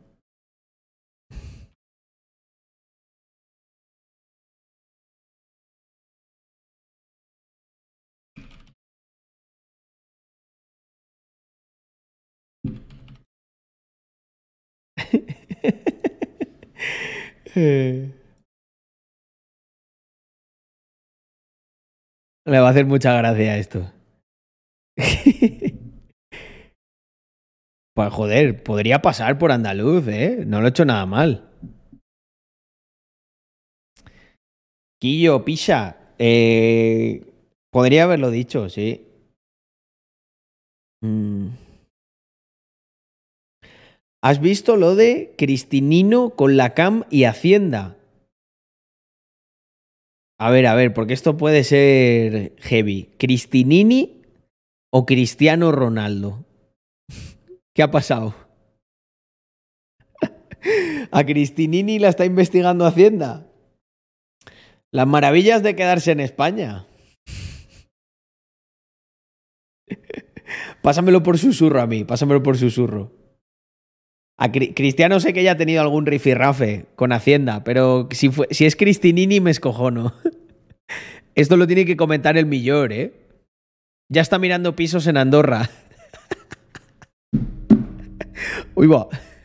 Se me ha caído la pantalla. Ahí, ahora, ya está. Hostia, qué bueno. Eh, um, A ver, a ver, lo que me pasa, Vaya Bamer. dieta llevo hoy. Además que hoy está... Buah, buah, esto hoy se come aquí, ¿eh? Hoy se come. Esto es buenísimo, ¿eh? Me apetece mucho reaccionar a esto, no sé por qué. Tengo el presentimiento, Bamer, te, te agradezco por adelantado que me pases esto, porque tengo una corazonada ahora mismo de que tenemos... um, tenemos buen material aquí. Tenemos buen material, gente. Eh, yo cuando tengo. Yo cuando tengo estas. estas corazonadas. No es en vano. Mira, me dice Bamer, brutal. Te lo juro que brutal. Bueno, pues vamos a ello, ¿no? Um, os veo animados también, ¿eh? Os veo tan animados como el otro día, ¿no? Cuando le puse yo el tweet al Chocas en Twitter que le dije, ah, amigo, donde las dan las toman, ¿eh? ¿Te gustaba Españita, eh? ¿Te gustaba pagar impuestos en España? Para hospitales y para carreteras. Pues, pues toma campaña del Ministerio de Igualdad. Esa- eso no ha ido a carreteras, chocas. A ver, yo no quiero hacer leña del árbol caído. Si tú en realidad eres de mi team. Pero eh, ahí. Ahí te han mojado la oreja, ¿eh, amigo? Es lo que tiene el, hacerse el tibio con estas cosas. Que al final te hace, te mucho, el- tibio, pero cuando te están tocando a tu puerta, ¿eh? cuando te están quitando el pan, ahí ya la tibieza pesa, amigo mío. Bueno, pues vamos con esto, que se viene reacción, amigos. Se viene reacción en catalán. Reacció de les bones. Reacció dels bones. Se diría así. Gente, gente catalana del stream. Reacció dels bones. No, no, creo que así no se dice. ¿Sí? Hostia. Joder, buenísimo. Reacció de les bones. Meu amics. Del stream del Carles. Reacció de les bones. Perfecte. Em vull, em vull a, veu, a veure a la Cristinini a la Cristinini no ho fotis que l'ha escrit eh, una carta l'Hacienda espanyola. vaig, vaig a veure a la Cristinini. Ahí, ahí, ahí. Genial. No, venga, ya dejo de hacer el tonto, vamos. Vamos para allá. bueno, Cristinini, un disclaimer. No tenemos nada en contra tuyo. Todo lo que digamos no puede ser utilizado en nuestra contra como misoginia. Es simplemente humor, hashtag humor. Eh, y decirte que estaría encantadísimo de que te vengas a Andorra con tus 2.361 subs. Eh, que vas a ver que aquí se vive muy bien. Vamos a ver qué te ha pasado con Hacienda, amiga Cristinini. He estado em, leyendo mis mails y tal y me da cuenta, hablando de la cam, de mierda, em, os podéis... Hostia, ella también ha tenido problemas con la cam. Joder, pues se me ocurren pocas cosas que me tocasen mal los cojones a mí, que después de los problemas que tuve la- con la cam, que encima te, te encuentres un correo de Hacienda. te compadezco, Cristinini. creer que Hacienda me está reclamando la cam? Dice, no, es que la cam no es parte de tu trabajo. Mm, no, esto no es un gasto. Eh, a ver, un momento, gente. Creo, creo, creo que he escuchado mal aquí una cosa. Un momento. Creo que es que me he imaginado algo que no es. No, Carlos, no puede ser. No, no pienses. No pienses tan mal. Has escuchado mal. De hecho, voy a quitar la música, porque creo que igual es la música que la tenía puesta. la- probablemente es la música, gente, que la tenía puesta y he escuchado algo un poco incoherente. Pero no, creo que era la música. de la cam, de mierda. Em, ¿Os podéis creer que Hacienda me está reclamando la cam? Dice, no, es que la cam no es parte de tu trabajo. Mm, no, la cam, entiendo que se refiere a la, a la cámara, ¿no? La cámara con, con la que está streameando ahora mismo. Eh, ¿O me he perdido yo algo? ¿O es, la cam es otra cosa, es la cama. Eh, ¿O qué? Esto tenemos constancia, chat, de que es la cámara con la que trabaja, lógicamente. Esto no es un gasto de tu trabajo. Y yo me queda como. Me está pidiendo de. ¿Cuándo la compré? ¿En el 2020? Del 2020. Dos años han pasado. Ni amortizar las herramientas de trabajo dejan a uno ya tranquilo, ¿eh? Y me han dicho, no, es que no es parte de tu trabajo, eh, no es como tú, no lo necesitas para tu actividad principal. Y me he quedado. Eh, ¿Qué? Entonces, claro, estoy un poco acojonada porque no sé a cuánto asciende la broma. Quiero decir, la cam con. Es que, claro, me han, me han quitado la cam y los objetivos, todo, todo, todo, todo. Los cables, todo, todo, todo. Y claro, en total eran 2.000 euros. Claro, le debo 2.000 euros hace dos años. Con los impuestos, con los intereses, pero tú la, la broma lo que me va a salir la puta broma, ¿sabes? No, hombre, 2.000 euros no, le debes el IVA de esos 2.000 euros probablemente. Y con una penalización. Eh, sí, voy a presentar un recurso o algo. Es que no tiene ni puto sentido, tío. Quiero decir, em, no tiene ningún puto sentido. Voy a abrir un ticket. O sea, no sé si lo reclamaré, si está hablando con la gestoría ya para reclamarlo, porque digo, a ver, mm, yo qué sé. Que me digas otra cosa. Va, es que, a ver, yo normalmente tampoco pongo en gastos nada. O sea, más allá de cosas de mis viajes, de taxis y tal de mis viajes, Madre mía. nada más. Pero es que, claro, se lo tenían que quitar a todos los... est- Exacto, pero no sé, tengo que hablar con los demás. A ver si alguno ha tenido problemas con esto. Pero coño, la CAM, quiero decir, eh, o sea, tiene que ser deducible sí o sí. O sea, es, es que es, la- es más, más principal que la CAM. Me dicen, es que incluso te puedo decir, venga, eh, el móvil... Es que fíjate que estamos aquí como debatiendo una cosa que, eh, vamos a ver, o sea, creo que, no sé, imaginaos por un momento a la persona más tonta que hayáis conocido en vuestra vida, ¿vale? Eh, ¿Vosotros queréis que esa persona, a pesar de su escasa capacidad intelectual, si le decís, eh tú, persona poco inteligente que conocí a lo largo de mi vida, ¿Tú qué crees? Que si yo me dedico a hacer contenido en las redes sociales, la cámara es un, es un equipo, es un, un bien de equipo, es algo que utilizo para realizar mi actividad, ¿sí o no? Y yo creo que hasta la persona más tonta que te puedas imaginar diría, sí, sí, yo creo que sí, que, que eso sí, ¿sabes? O sea, no sé, es... Pues ese es el nivel de Hacienda, chavales. móvil. El móvil no lo metí porque, yo qué sé, como también lo uso y tal, vale, puedo entender que digan que no, vale, sin, problema. El móvil no lo metí, pero, pero ¿y ¿desde dónde subes el contenido? Que aún así también me lo pillé Es que no me jodas, tío. solo para historias de Instagram y para subir fotos en alta calidad y por editar guay y hacer mi curro de buena calidad. Pero bueno, lo puedo entender, ok, sin problema. Pero El móvil no lo metió. O sea, este es el nivel en España. No puedes meter el móvil en la. No puedes meter el móvil como, ga- como gasto de empresa. Pero si todas las llamadas que cogerá esta chica y todo lo que hace. eh, o sea, eh, utiliza un 98% el móvil para trabajar esta mujer. Os lo aseguro. eh, la cámara no, tío, la cámara lleva ahí puesta dos años, no la he movido. O sea, claro, es que a lo mejor la cam dicen, ah, es que seguro que la usas para tus cosas personales. Yo creo que irán por ahí. Que a lo mejor como la cam también la puedes usar para tus movidas personales, es como que dirán, ah, pues tal. Pero qué movidas personales, por Dios. Pero qué movidas personales. Pero sí, vamos a ver, hay un... eh, no, hay, no hay movida personal. O sea, todas las fotos y todas las cosas que haga esa cam, esta tía las va a subir a las redes sociales. Por lo tanto, es su trabajo.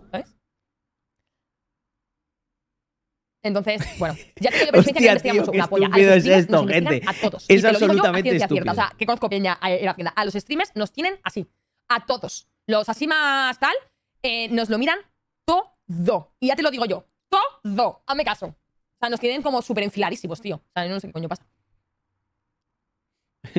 ¿No lo sabes? No, Cristinini, seguro. Seguro que no lo sabes. No, no, no, no te lo imaginas. ¿No ha habido algún día que te has levantado así un poco desorientada y has cruzado ahí como un par de, un par de conceptos? Eh, porque yo, yo sí que me imagino lo que puede estar pasando. Y no es que tampoco tenga yo muchas luces, ¿eh? Sí, sí, antes sudaban, pero llevan como, llevan como dos años, más o menos, que tanto streamers como youtubers eh, mm, piden 50.000 millones de papeles que a mí no me han pedido en la puta vida. A mí, ni Hacienda, ni a mí, ni a mi familia, no se ha pedido en mi puta vida nada. Ahora tengo que estar cada mes entregando 800.000 papeles, todo el rato poniendo cosas para ver qué sacan. Llevan dos años pidiéndome cosas todos los putos días a ver qué me sacan, todos los meses. Dame esto, pásame lo otro, mándame la facturación de no sé qué. Pero si te la mando hace un mes, cabrón. No, ahora mandadme las tal, ahora escaneame no sé qué. y o sea, es como. Loco, tío, tengo que trabajar para ti, tengo que una persona solo a darle las cosas que pide Hacienda. Nada más que me Bienvenida a la burocracia. Eso es literalmente la burocracia. Eso es de, los de lo que nos llevamos quejando algunos, no dos años, sino diez. Eh, literal, literal, Cristinini, por si no lo sabías, tu asesor es una persona que eh, existe simplemente para gestionar toda la burocracia que te genera el, Estado. Y lo peor de esa burocracia es que no añade valor. O sea, ¿qué quiere decir? que todo lo, todo lo que tú imputes como gasto para gestionar esa burocracia es dinero que te están gritando indirectamente. Ah, claro, están, están todo mirando hasta que te encuentren algo, alguna cosa que digan, ah, esto, este número está mal. Pum, a la multa. Loco. Sí, sí. No, total, solución. Y no Andorra, es que no. Es que a ver si te dejan en paz ya. Lo santo de mi vida. Desde Carlos, la historia de hace unos días de Víctor con Hacienda me dejó flipado. ¿Tan jodidos son? ¿O es porque Víctor es contrario al Estado español? ¿Alguna anécdota interesante que tengas? es, son tonterías. Mira, cuento muy rápido lo de, por ejemplo, lo de Víctor, eh, porque viene bien también para esto, ya que estamos hablando de Hacienda. Pues sí, a mi socio le han llegado, eh, bueno, tiene un- unas cuantas cartas porque probablemente ni, ni se ha enterado eh, de las notificaciones. Pero al final, para que veáis lo absolutamente ratas que son, le están reclamando unos viajes de hace, pues creo que cuatro años o algo así. O sea, lo que yo hablaba con él es exactamente lo mismo que esto. En tanto y que cuanto tú te hagas una stories en, en un- en uno de esos viajes o hagas algo de contenido, ya está totalmente justificado que ese es un viaje de empresa. Pero es que estos es- viven, no sé, en el año 83, que es que tú tienes que presentar una factura o un contrato de una empresa, ¿no? A la que vas a visitar y por eso es eso lo consideran viaje de empresa. Sin embargo, yo, yo mañana me voy a donde sea. A- bueno, yo ya no porque ya sudo de toda esta gente y, lógicamente te vas, entre otras cosas, por esto. Em, pero tú mañana te vas a, mm, eh, no sé, a hacer cualquier cosa y tú tienes que estar como demostrando o justificando que es un viaje de empresa. Para que os hagáis una idea, en otros países es que ellos consideran que si tú tienes una empresa, puedes meter todo lo que te dé la gana desde la empresa. De hecho, te- se alegran, te animan. ¿Sabéis qué nos ocurre aquí en, aquí en Andorra? Que el IGI, el impuesto es tan bajo y estamos tan contentos que ¿sabéis qué ocurre? Os lo voy a contar yo, lo que ocurre. Que la mayoría de la gente no se desgraba el IGI. La mayoría de los empresarios de Andorra, ni por no recopilar tickets ni hacer la contabilidad, pagamos el IGI a gusto y no, y no, y no nos y, y sobre recaudan más de lo que tendrían que recaudar. Porque si nosotros, eh, a nivel de contabilidad, te, que te quisieras desgrabar todo el IGI, ellos te tienen que, que te tienen que devolver o tienes que compensar con las ventas. Pero no lo haces. No te lo desgrabas porque es que te da exactamente igual. Dices, mira, es el 4,5%. Pero claro, el puto 21% de una mierda de país en la que no funciona nada, en la que constantemente están pidiendo más dinero, en la que te están jodiendo, en la que te tratan como un criminal, claro, por ahí claro que te lo intentas quitar. Porque es que muchas veces estás con el agua al cuello, no te dan los números. Aquí, aquí estás contento. Es que esa es la diferencia. O sea, ¿tú crees, tú crees, Equa, se puede ser tan ratero de un viaje, de que te están reclamando a lo mejor, que luego es una nimiedad, de verdad? O sea, luego son tre- eh, eh, eh, 300 euros o 600 lo que te están reclamando. O sea, tú, de, ver- de- de, ver- ¿de verdad eso salva al país? es que es estúpido. O sea, ellos se centran en aumentar el ingreso a base de ratear, cuando lo que tendrían que hacer es reducir el gasto. Si el Estado aligerase el gasto superfluo que tiene, no necesitaría tener a la gente, de, a la gente del Ministerio de, de, eh, de Hacienda Pública que parecen el cobrador del frac, ¿sabes? Que te están reclamando deudas que son de risa. Pero auténticamente de risa. ¿Vosotros creéis que es normal que a esta chica, Cristinini, le estén reclamando la, la- la cámara? O sea, pero ¿sabéis por qué lo hacen? Obviamente cuando presente el recurso, lo va a ganar. Pero ¿sabéis qué es lo que ocurre? Que el 80-85% de las personas no va a recurso. Por no andar con rollos, dicen, ¿cuánto me están pidiendo? ¿Cuánto me están, cuánto me están queriendo robar? Le preguntan al asesor. ¿Son mil? Pues mil. Dale los mil y ya está. Y así es como sistemáticamente el gobierno presiona para tratar de cuadrar sus cuentas, robando a la gente. Porque esto es un robo. Porque si nos vamos a la definición de robo de la RAE, esto estaría tipificado como un robo, porque ellos lo hacen con la intención de quitarte un dinero que en ningún momento les corresponde. Por lo tanto, es un robo. No es un robo que vayan allí con un cuchillo y te lo quiten, pero es un robo por coacción, es un robo como por una pequeña extorsión. Es, ah, no nos tienes miedo, bueno, pues vete a un recurso. Pero como la mayoría de gente les tiene miedo, pues dicen, no, no, no, no, no, yo no quiero rollos, no quiero que me vuelvan a investigar, tal, ¿cuánto piden? Se lo doy. Está, ¿Qué es eso? ¿Has pagado porque te han extorsionado? Pu- Pues ya está. Te han robado igualmente a través de una extorsión.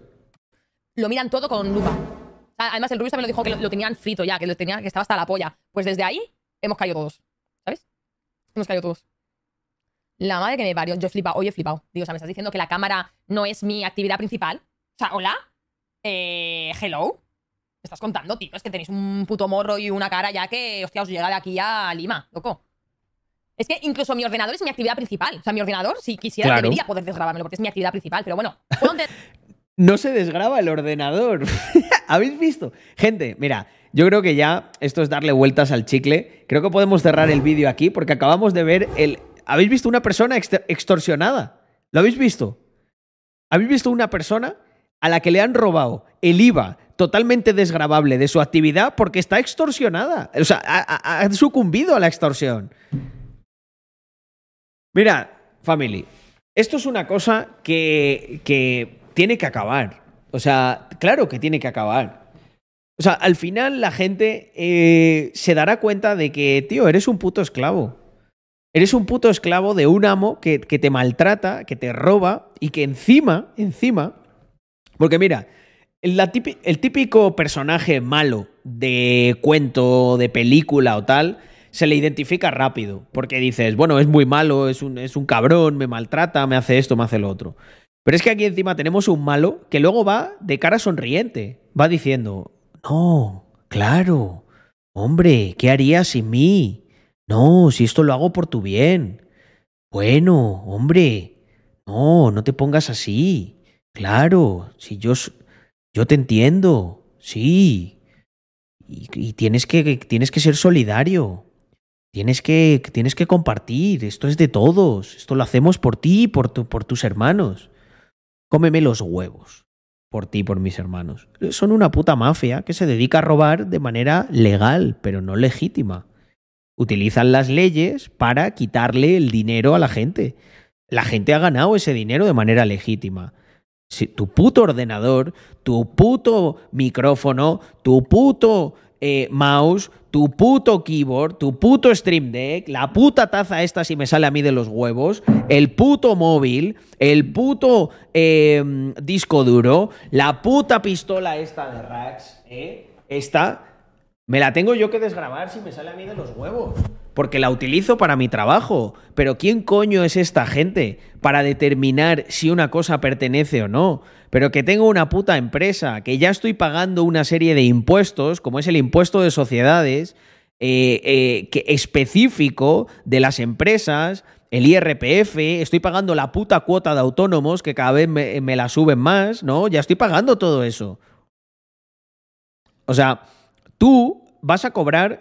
que Además, más de mucha gracia porque hay mucha gente que no entiende cómo funciona lo del IVA y se piensa que eso es que te devuelven a ti el IVA. No, te devuelven el IVA. Tú el IVA lo compensas. O sea, es que ni siquiera te lo, dan de, te lo dan de vuelta. Tú lo compensas. ¿Y cómo lo compensas? Con ingresos. O sea, ¿esto qué quiere decir? Que si yo cojo, si yo cojo y me compro una pistola de esas y me vale 20 euros con IVA incluido y vendo una pistola a 20 euros con IVA incluido, me quedo en tablas. Pero si yo compro eso y no tengo IVA para desgravar, me lo como con patatas. Porque el IVA se lo tengo que ingresar, porque no tengo para compensar. Que esto es lo que no entiende la gente. ¿Y, y por qué el IVA se puede desgravar? Porque el IVA se le carga al consumidor final. Porque si tú tasaras con IVA en todas las partes de la cadena de producción, el producto valdría 80 veces más caro. O sea, si el que, el que hace el plástico de eso tiene que pagar IVA. El que hace el, el, el print tiene que pagar IVA. El que hace los billetes tiene que pagar IVA. El que lo importa tiene que pagar IVA. El del transporte tiene que pagar IVA. Y tú también, para, para almacenarlo en el puto almacén, ¿tienes que pagar IVA? ¿Cuánto coño le, cobro yo al, cliente? Hombre, le tendré que repercutir los siete impuestos que me has metido. ¿No? Entonces, esto, que hay mucha gente que no lo entiende, el IVA va como saltando, ¿vale? Tú lo vas soportando o, o, o, o, repercutiendo. Y al final, en última instancia, a quien siempre se le tiene que repercutir el IVA es al consumidor final. El consumidor final siempre paga. Entonces, como un impuesto que va saltando, pero que al final lo cobran, siempre. Pero sí, además recaudan una barbaridad con el IVA. Es, es, es con lo que más recaudan junto con las cotizaciones a la seguridad social. Y luego creo que lo no sé lo que está el tercero, supongo que estará eh, el impuesto de sociedades. Que es un impuesto, o sea, aparte de repercutir el este, tú pagas tus propios impuestos. Y una, y bueno, y una serie de cosas que, que, que, que, pagas que ni siquiera, o sea, lo que comentábamos antes, ¿no? O sea, tú tienes que pagar, tú tienes unos gastos de asesoría que los tienes todos los meses simplemente para gestionar la mierda de burocracia esta que tienen. Entonces, eh, pues family, eso es lo que hay. Eh, no, los que no, nosotros no nos quejamos por gusto. Nosotros todas estas cosas las sabemos. Yo sé que, que muchos de vosotros también, a lo mejor hasta que no ves a alguien muy conocido hablando de esto y dices, joder, pero funciona así de verdad. Bueno, vosotros no, porque vosotros ya estáis bastante instruidos. Pero. mm, Pero la gente normal vive ahí en jauja. Y ahora verá a Cristinini y dirá: ¡Oh, No me lo puedo creer. Pero ¿cómo le hacen esto a mi amiga Cristinini? Con lo buena que es, con la cantidad de hospitales y de, y de carreteras que está pagando. Pero, el pero es que esto es una realidad. Es que esto no, no empezó a pasar ayer. No, la Cristinini, esta es una cachonda. Que dice que. No, es que esto desde el Rubius nos miran mucho. Eh, mira, Cristinini, eh, esto siempre ha sido así. Otra cosa es que a ti no te haya tocado. Otra cosa es que ahora os esté tocando. Pero esto siempre ha sido así. Y si tú tienes un negocio que llega a cierto rango de facturación, vamos que te miran. Y te miran bien mirado. Y ahora lo que están haciendo, ¿no? Tanto que hablan de violencia política, ¿no? Me hace mucha gracia. Esto no es violencia política. Porque aquí de lo que está hablando Cristinini es una cosa muy clara, muy concreta. Cristinini está sugiriendo que a ellos les están mirando específicamente a un grupo concreto, a los youtubers y streaming y streamers de España. ¿Esto con qué motivación se hace? Compañeros.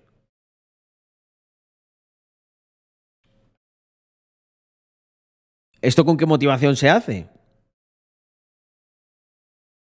Con una motivación política, ¿no? Mm. Mm. Mm.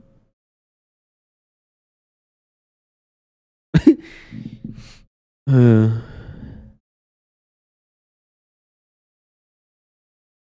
Mm. mirar este, mirar este ML que cachondo. Lágrimas de serpiente, riquísimas lágrimas de serpiente.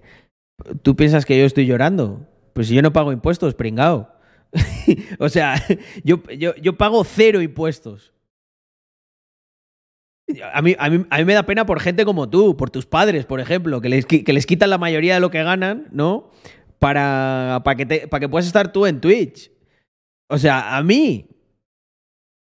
Yo. Yo podría seguir aquí muchísimo tiempo.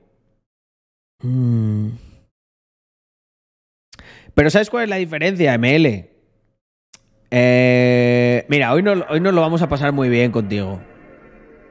Mirad, esto es una cosa que pasa. Esto pasa bastante. Es por culpa del Estado. Fijaos, mira. Tenemos a ML que dice, hey Carlos, ¿qué te parece un 10% de rentabilidad en mis cuatro primeros meses? Ah, ¿Qué pasa? Desde, desde abril llevamos unas pérdidas importantes, ¿no, ML? Has perdido tanto, hermano, que te has vuelto socialista, ¿no? Ahora odias a los liberales, ¿no? Vaya. Pobrecito, ¿eh? te acabamos de pintar la cara aquí, pero bien. en abril, yo soy capitalista, soy inversor. Eh, ahora ya a final de año se volvió tibio el pana.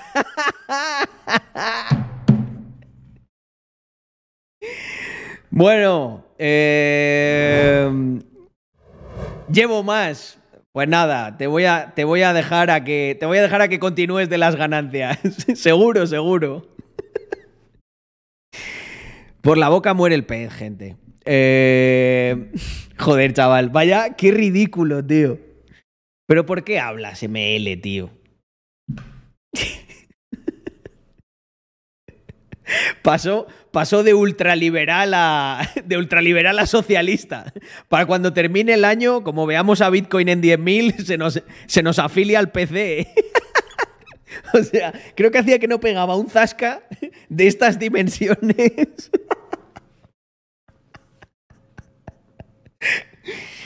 Eh, esto es lo bueno, esto es lo bueno de ser streamer. Te da estos momentos que son, son épicos. Eh, lo mejor es que Alpana era de los primeros en seguirte. A ver, eh, hay, hay soldados que... Hay tigres que se tuercen en el camino. Tenéis que entenderlo. ML pasará la historia. ML, esto, mira, si me, todavía me sigues escuchando, ya fuera de coñas, eh, decirte algo, todos pasamos por momentos duros. Sé que ahora mismo estás pensando, sé que es muy duro, que lleves dos años intentándolo y no lo hayas conseguido, yo me, yo me pegué diez. Eh, en estos momentos dudas de ti mismo y el socialismo es muy seductor porque dices, no, no dudes de tú mismo, la culpa la tiene el sistema. La culpa la tienen los serpientos. Te han metido en la cabeza que puedes progresar, pero no. Ellos son todos privilegiados. Como Carlos. Carlos es extremadamente privilegiado. Eh, con todas las mierdas que tuve que pasar. Extremadamente. Eh, si hubiese sido muy privilegiado, yo habría pedido más o menos en los dos primeros años que ya me fuera bien. no tener que pegarme tantos ahí en el agujero. Pero, ML, querido tigre eh, que se ha torcido, en este canal está claro que no, ya no tendrás esa oportunidad, pero yo te animo a que reflexiones, estas navidades estés con tu familia, si has tenido unas pérdidas muy duras con las cripto, con tu rentabilidad mensual del 10%, eh, que sepas que simplemente fue una ilusión, probablemente estabas arriesgando mucho, la culpa no es del mercado, no está todo manipulado, eh, el socialismo no te va a ayudar y pues bueno, oye, igual algún día puedes volver al camino de la rectitud. Y si no, pues nada, pues que te follen, tío. ¿Qué quieres que te diga? Eh, Me gusta más la historia de Drumerto. Dice, yo pasé de Podemita a anarcocapitalista prolibertario RS 2000. Y luego el mensaje de Brian ya me parece el colofón perfecto. Me estoy imaginando a Brian así como muy consternado diciendo, lo voy a leer textualmente.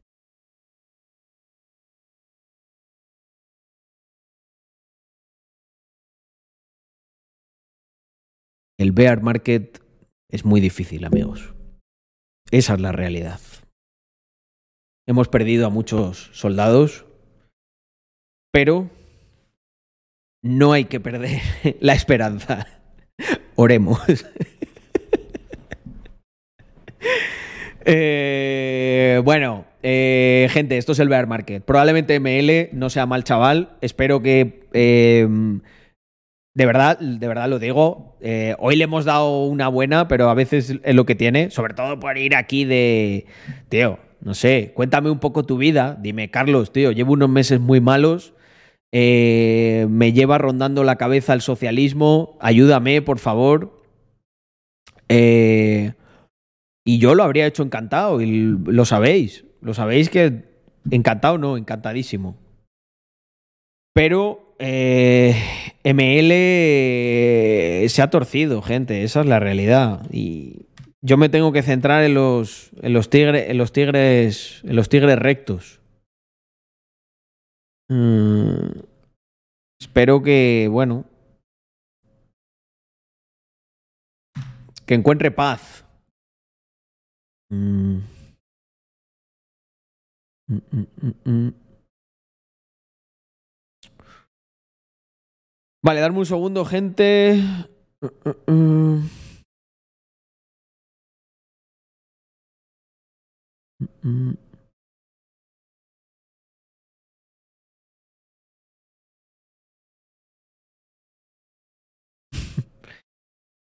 Joder, es que... Ah. Creo que voy a guardar este historial de chat porque es una joya, tío. De cómo se torció.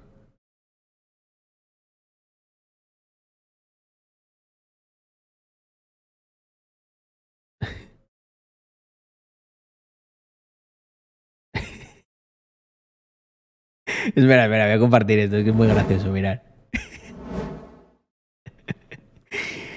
Todo, em- todo empezó aquí. Bro, ¿qué piensas de los estudios de economía? Mírate esta empresa, Nautilus. Ticker NLS. Voy a, voy a- voy a mirarla a ver qué ha pasado. Quiero entender más de lo que le pasó a nuestro pana.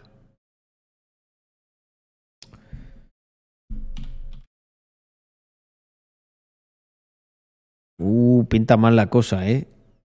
Uh, pinta fatal la cosa. Uh, Dios, desde que nos la recomendó. Joder, nos la recomendó en el pico, gente.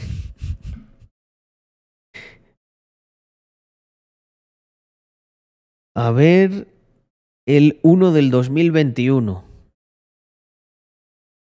Hostia puta, chaval. Aquí. Nos la recomendó aquí, gente. ¿Qué opinas?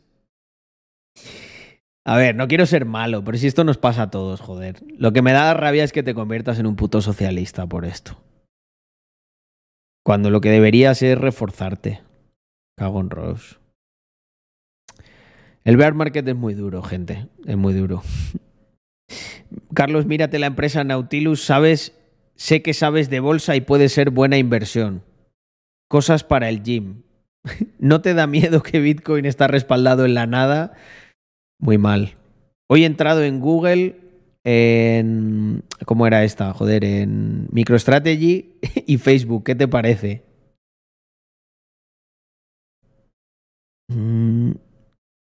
¿Crees que ha habido manipulación del mercado? ¿Cómo que legal? ¿Cómo que es legal que los fondos de inversión cambien las reglas a su antojo? Joder, tío. ¿Entrarías en Facebook ahora mismo?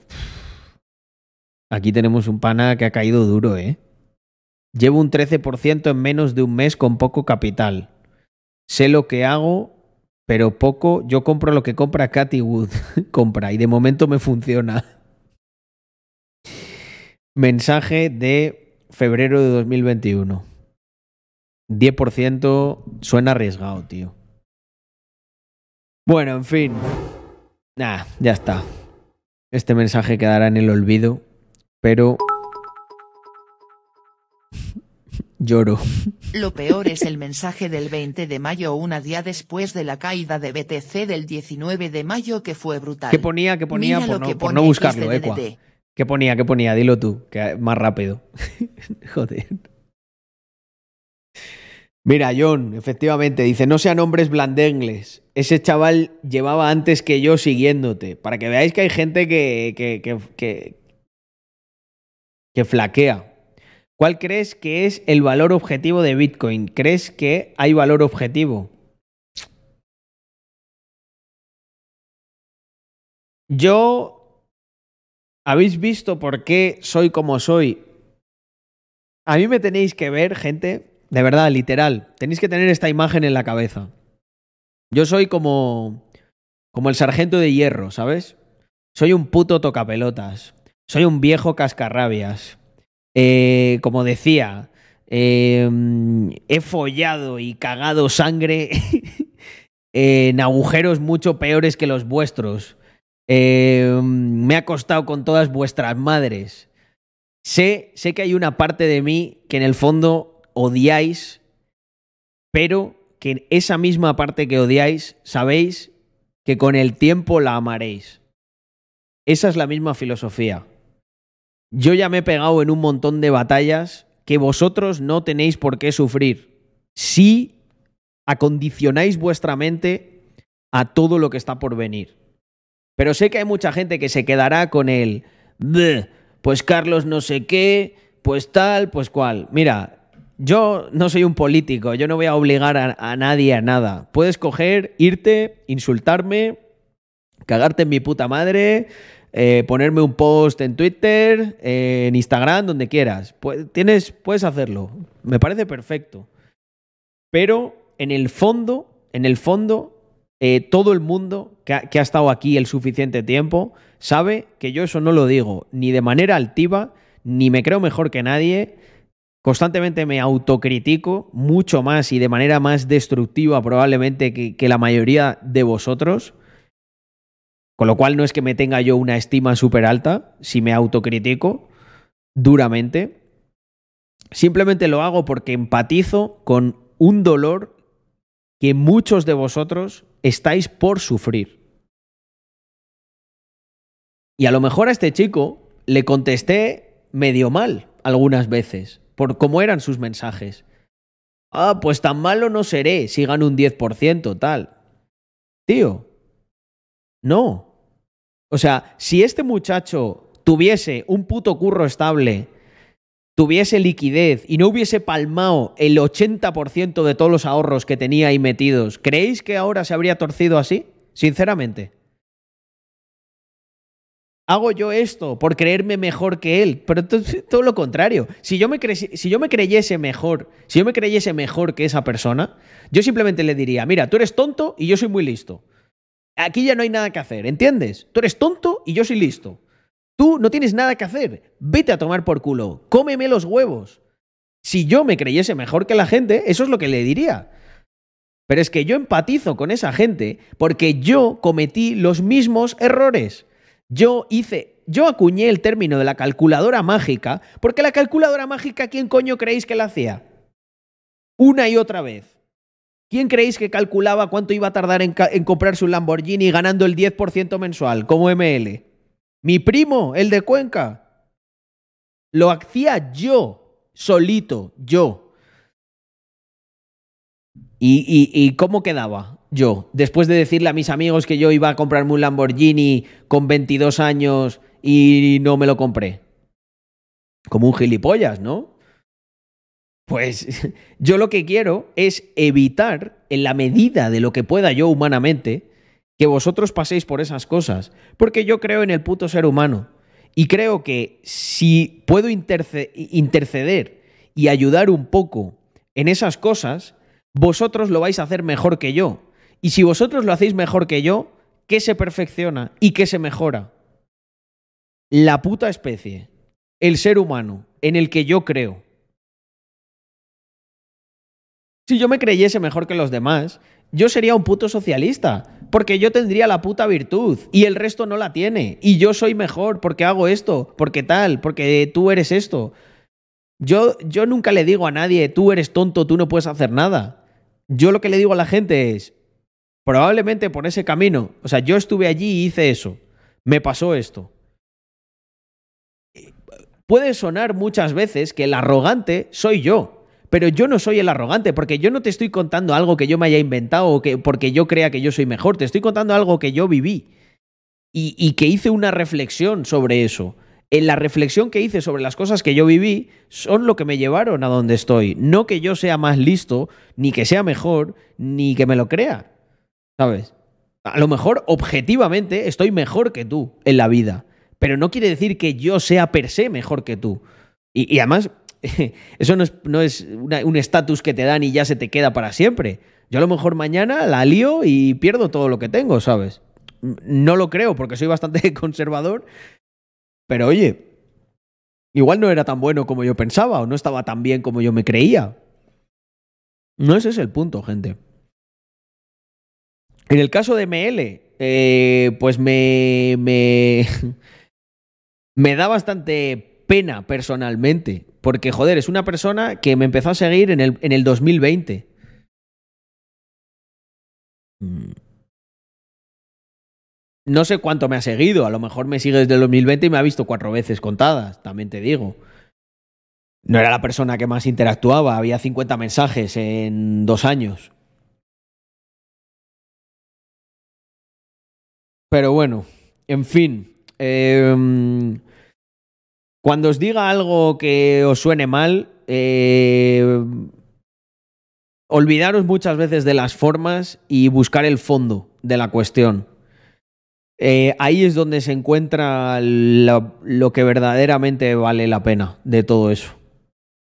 Las formas, pues a veces son las, las que tengo, ¿no? Eh, tampoco soy la persona más fina del mundo. Y. mm, Y bueno, y también, pues, no sé. Uno a lo mejor se hace mayor, se hace más cascarrabias, porque vas viendo que también muchas cosas de las que crees que tienen un impacto en el mundo no lo tienen. Por ejemplo, el caso de ML es también ese, ese ejemplo. ¿Vosotros creéis que a mí me sienta bien o mal? A lo mejor me echo unas risas baneándole, pero en el fondo, ¿creéis que es algo positivo para mí eso? No. Ya os lo digo yo que no. Al final, para mí eso es, en cierta manera es como un fracaso. Porque no he sabido transmitir bien algunas cosas, a lo mejor, a, a ese muchacho. Y os puede parecer una tontería, pero yo en mi cabeza lo que pienso es, ese tío no va, no va a optimizarse, no va a vivir, a lo mejor incluso no va a ser feliz, porque va a vivir frustrado, porque la frustración le ha vencido. Yo no he sido capaz de preparar a, ese soldado para, para que la adversidad no le tumbe en el campo de batalla. Pues para que veáis que no es ni mucho menos una cosa de la que yo me alegre y diga, "Ah, ¿qué creéis? Que lo voy a contar a Andrea. Mira qué tonto este.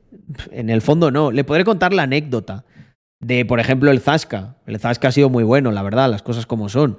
Pero, pero en el fondo, ¿qué hay más allá de cinco minutos de risas? Pa- a mí se me queda la sensación mala en el cuerpo de que, de verdad, literal, yo es que me lo imagino así. O sea, yo soy ahora mismo el sargento de hierro y para mí ha caído una persona en combate por, en cierta manera, por mi responsabilidad. Porque a lo mejor no supe, no supe expresar bien eh, algunas cosas, no lo sé. ¿Sabes? Bueno, pues yo también voy ap- aprendo de esto, ¿no? Eh, no me pasa mucho, no me pasa mucho, también hay que decirlo. Si la el 80% de la gente que viese este stream se hubiese convertido en socialista dos años después, pues mira, igual me planteaba dejar las redes, la verdad. Pero creo que no es el caso, creo que no es el caso, ¿eh? Eh, creo que no es el caso. Mm. Eso también es verdad. Obviamente yo no, no soy el padre de nadie. Cada uno tiene su, su historia vital y. Y. Y él es, en última instancia, es él el responsable de sus acciones. Pero bueno, es difícil no sentirte, al menos cuando tienes el pensamiento que yo tengo, eh, no sentirte responsable. Ya, ya sabéis cómo funciono yo. Yo me hago responsable de lo que es mi responsabilidad y de lo que no. Porque bueno, pienso que es mejor así, ¿no? Ya lo hemos hablado muchas veces, el cuadrante este de... Si te haces responsable de lo que no es tu responsabilidad, siempre es bien. Y si no te haces nunca responsable, pues cuando no te haces responsable de lo que no es tu responsabilidad, puede tener un pase, pero no solucionas el problema. Y cuando no te haces responsable de lo que es tu responsabilidad, la estás cagando, eh, pero bien duro.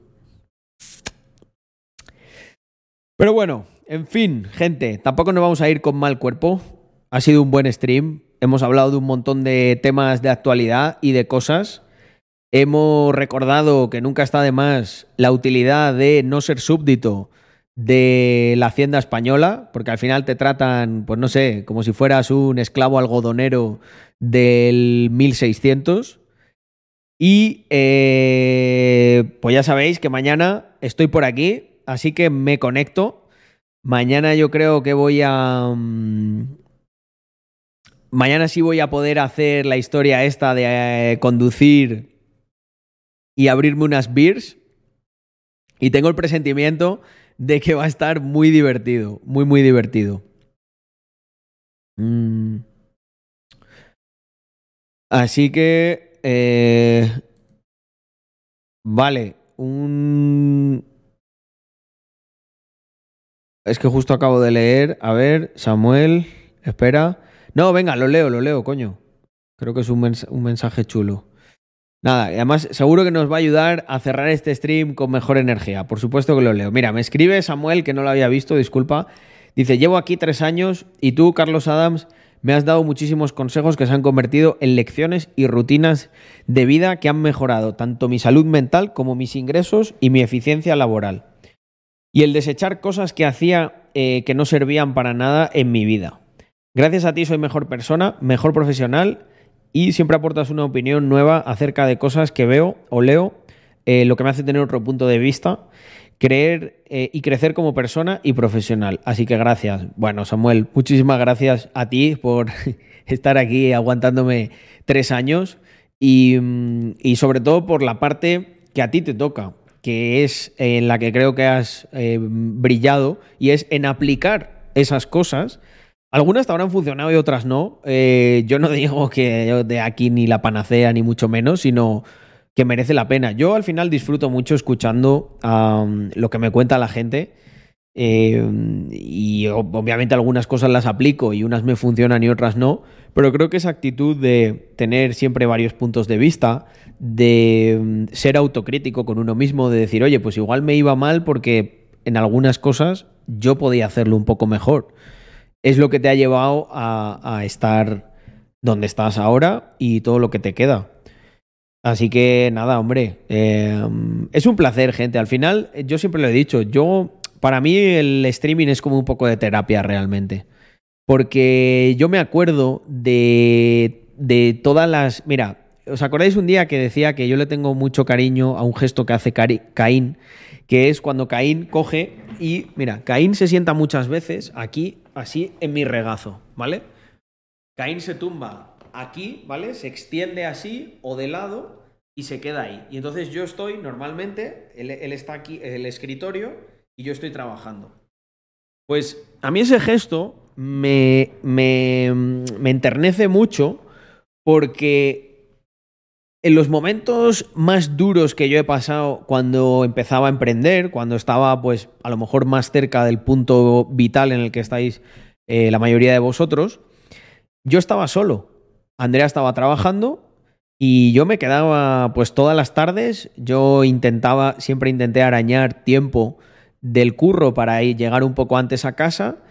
Eh, o yo qué sé, o me iba en patinete, intentaba hacer unos, eh, unos commutes ahí, eh, o sea, conmutar el transporte público de la manera más óptima para llegar pronto. Y entonces lo que hacía nada más llegaba, normalmente, me hacía un café, me lo plantaba, me sentaba en el ordenador y me ponía a trabajar, ¿vale?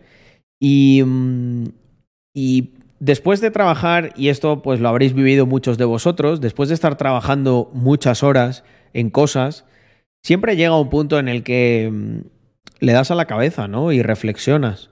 Y piensas, joder, lo, que, lo que estoy haciendo está bien. No veo los resultados que me esperaba.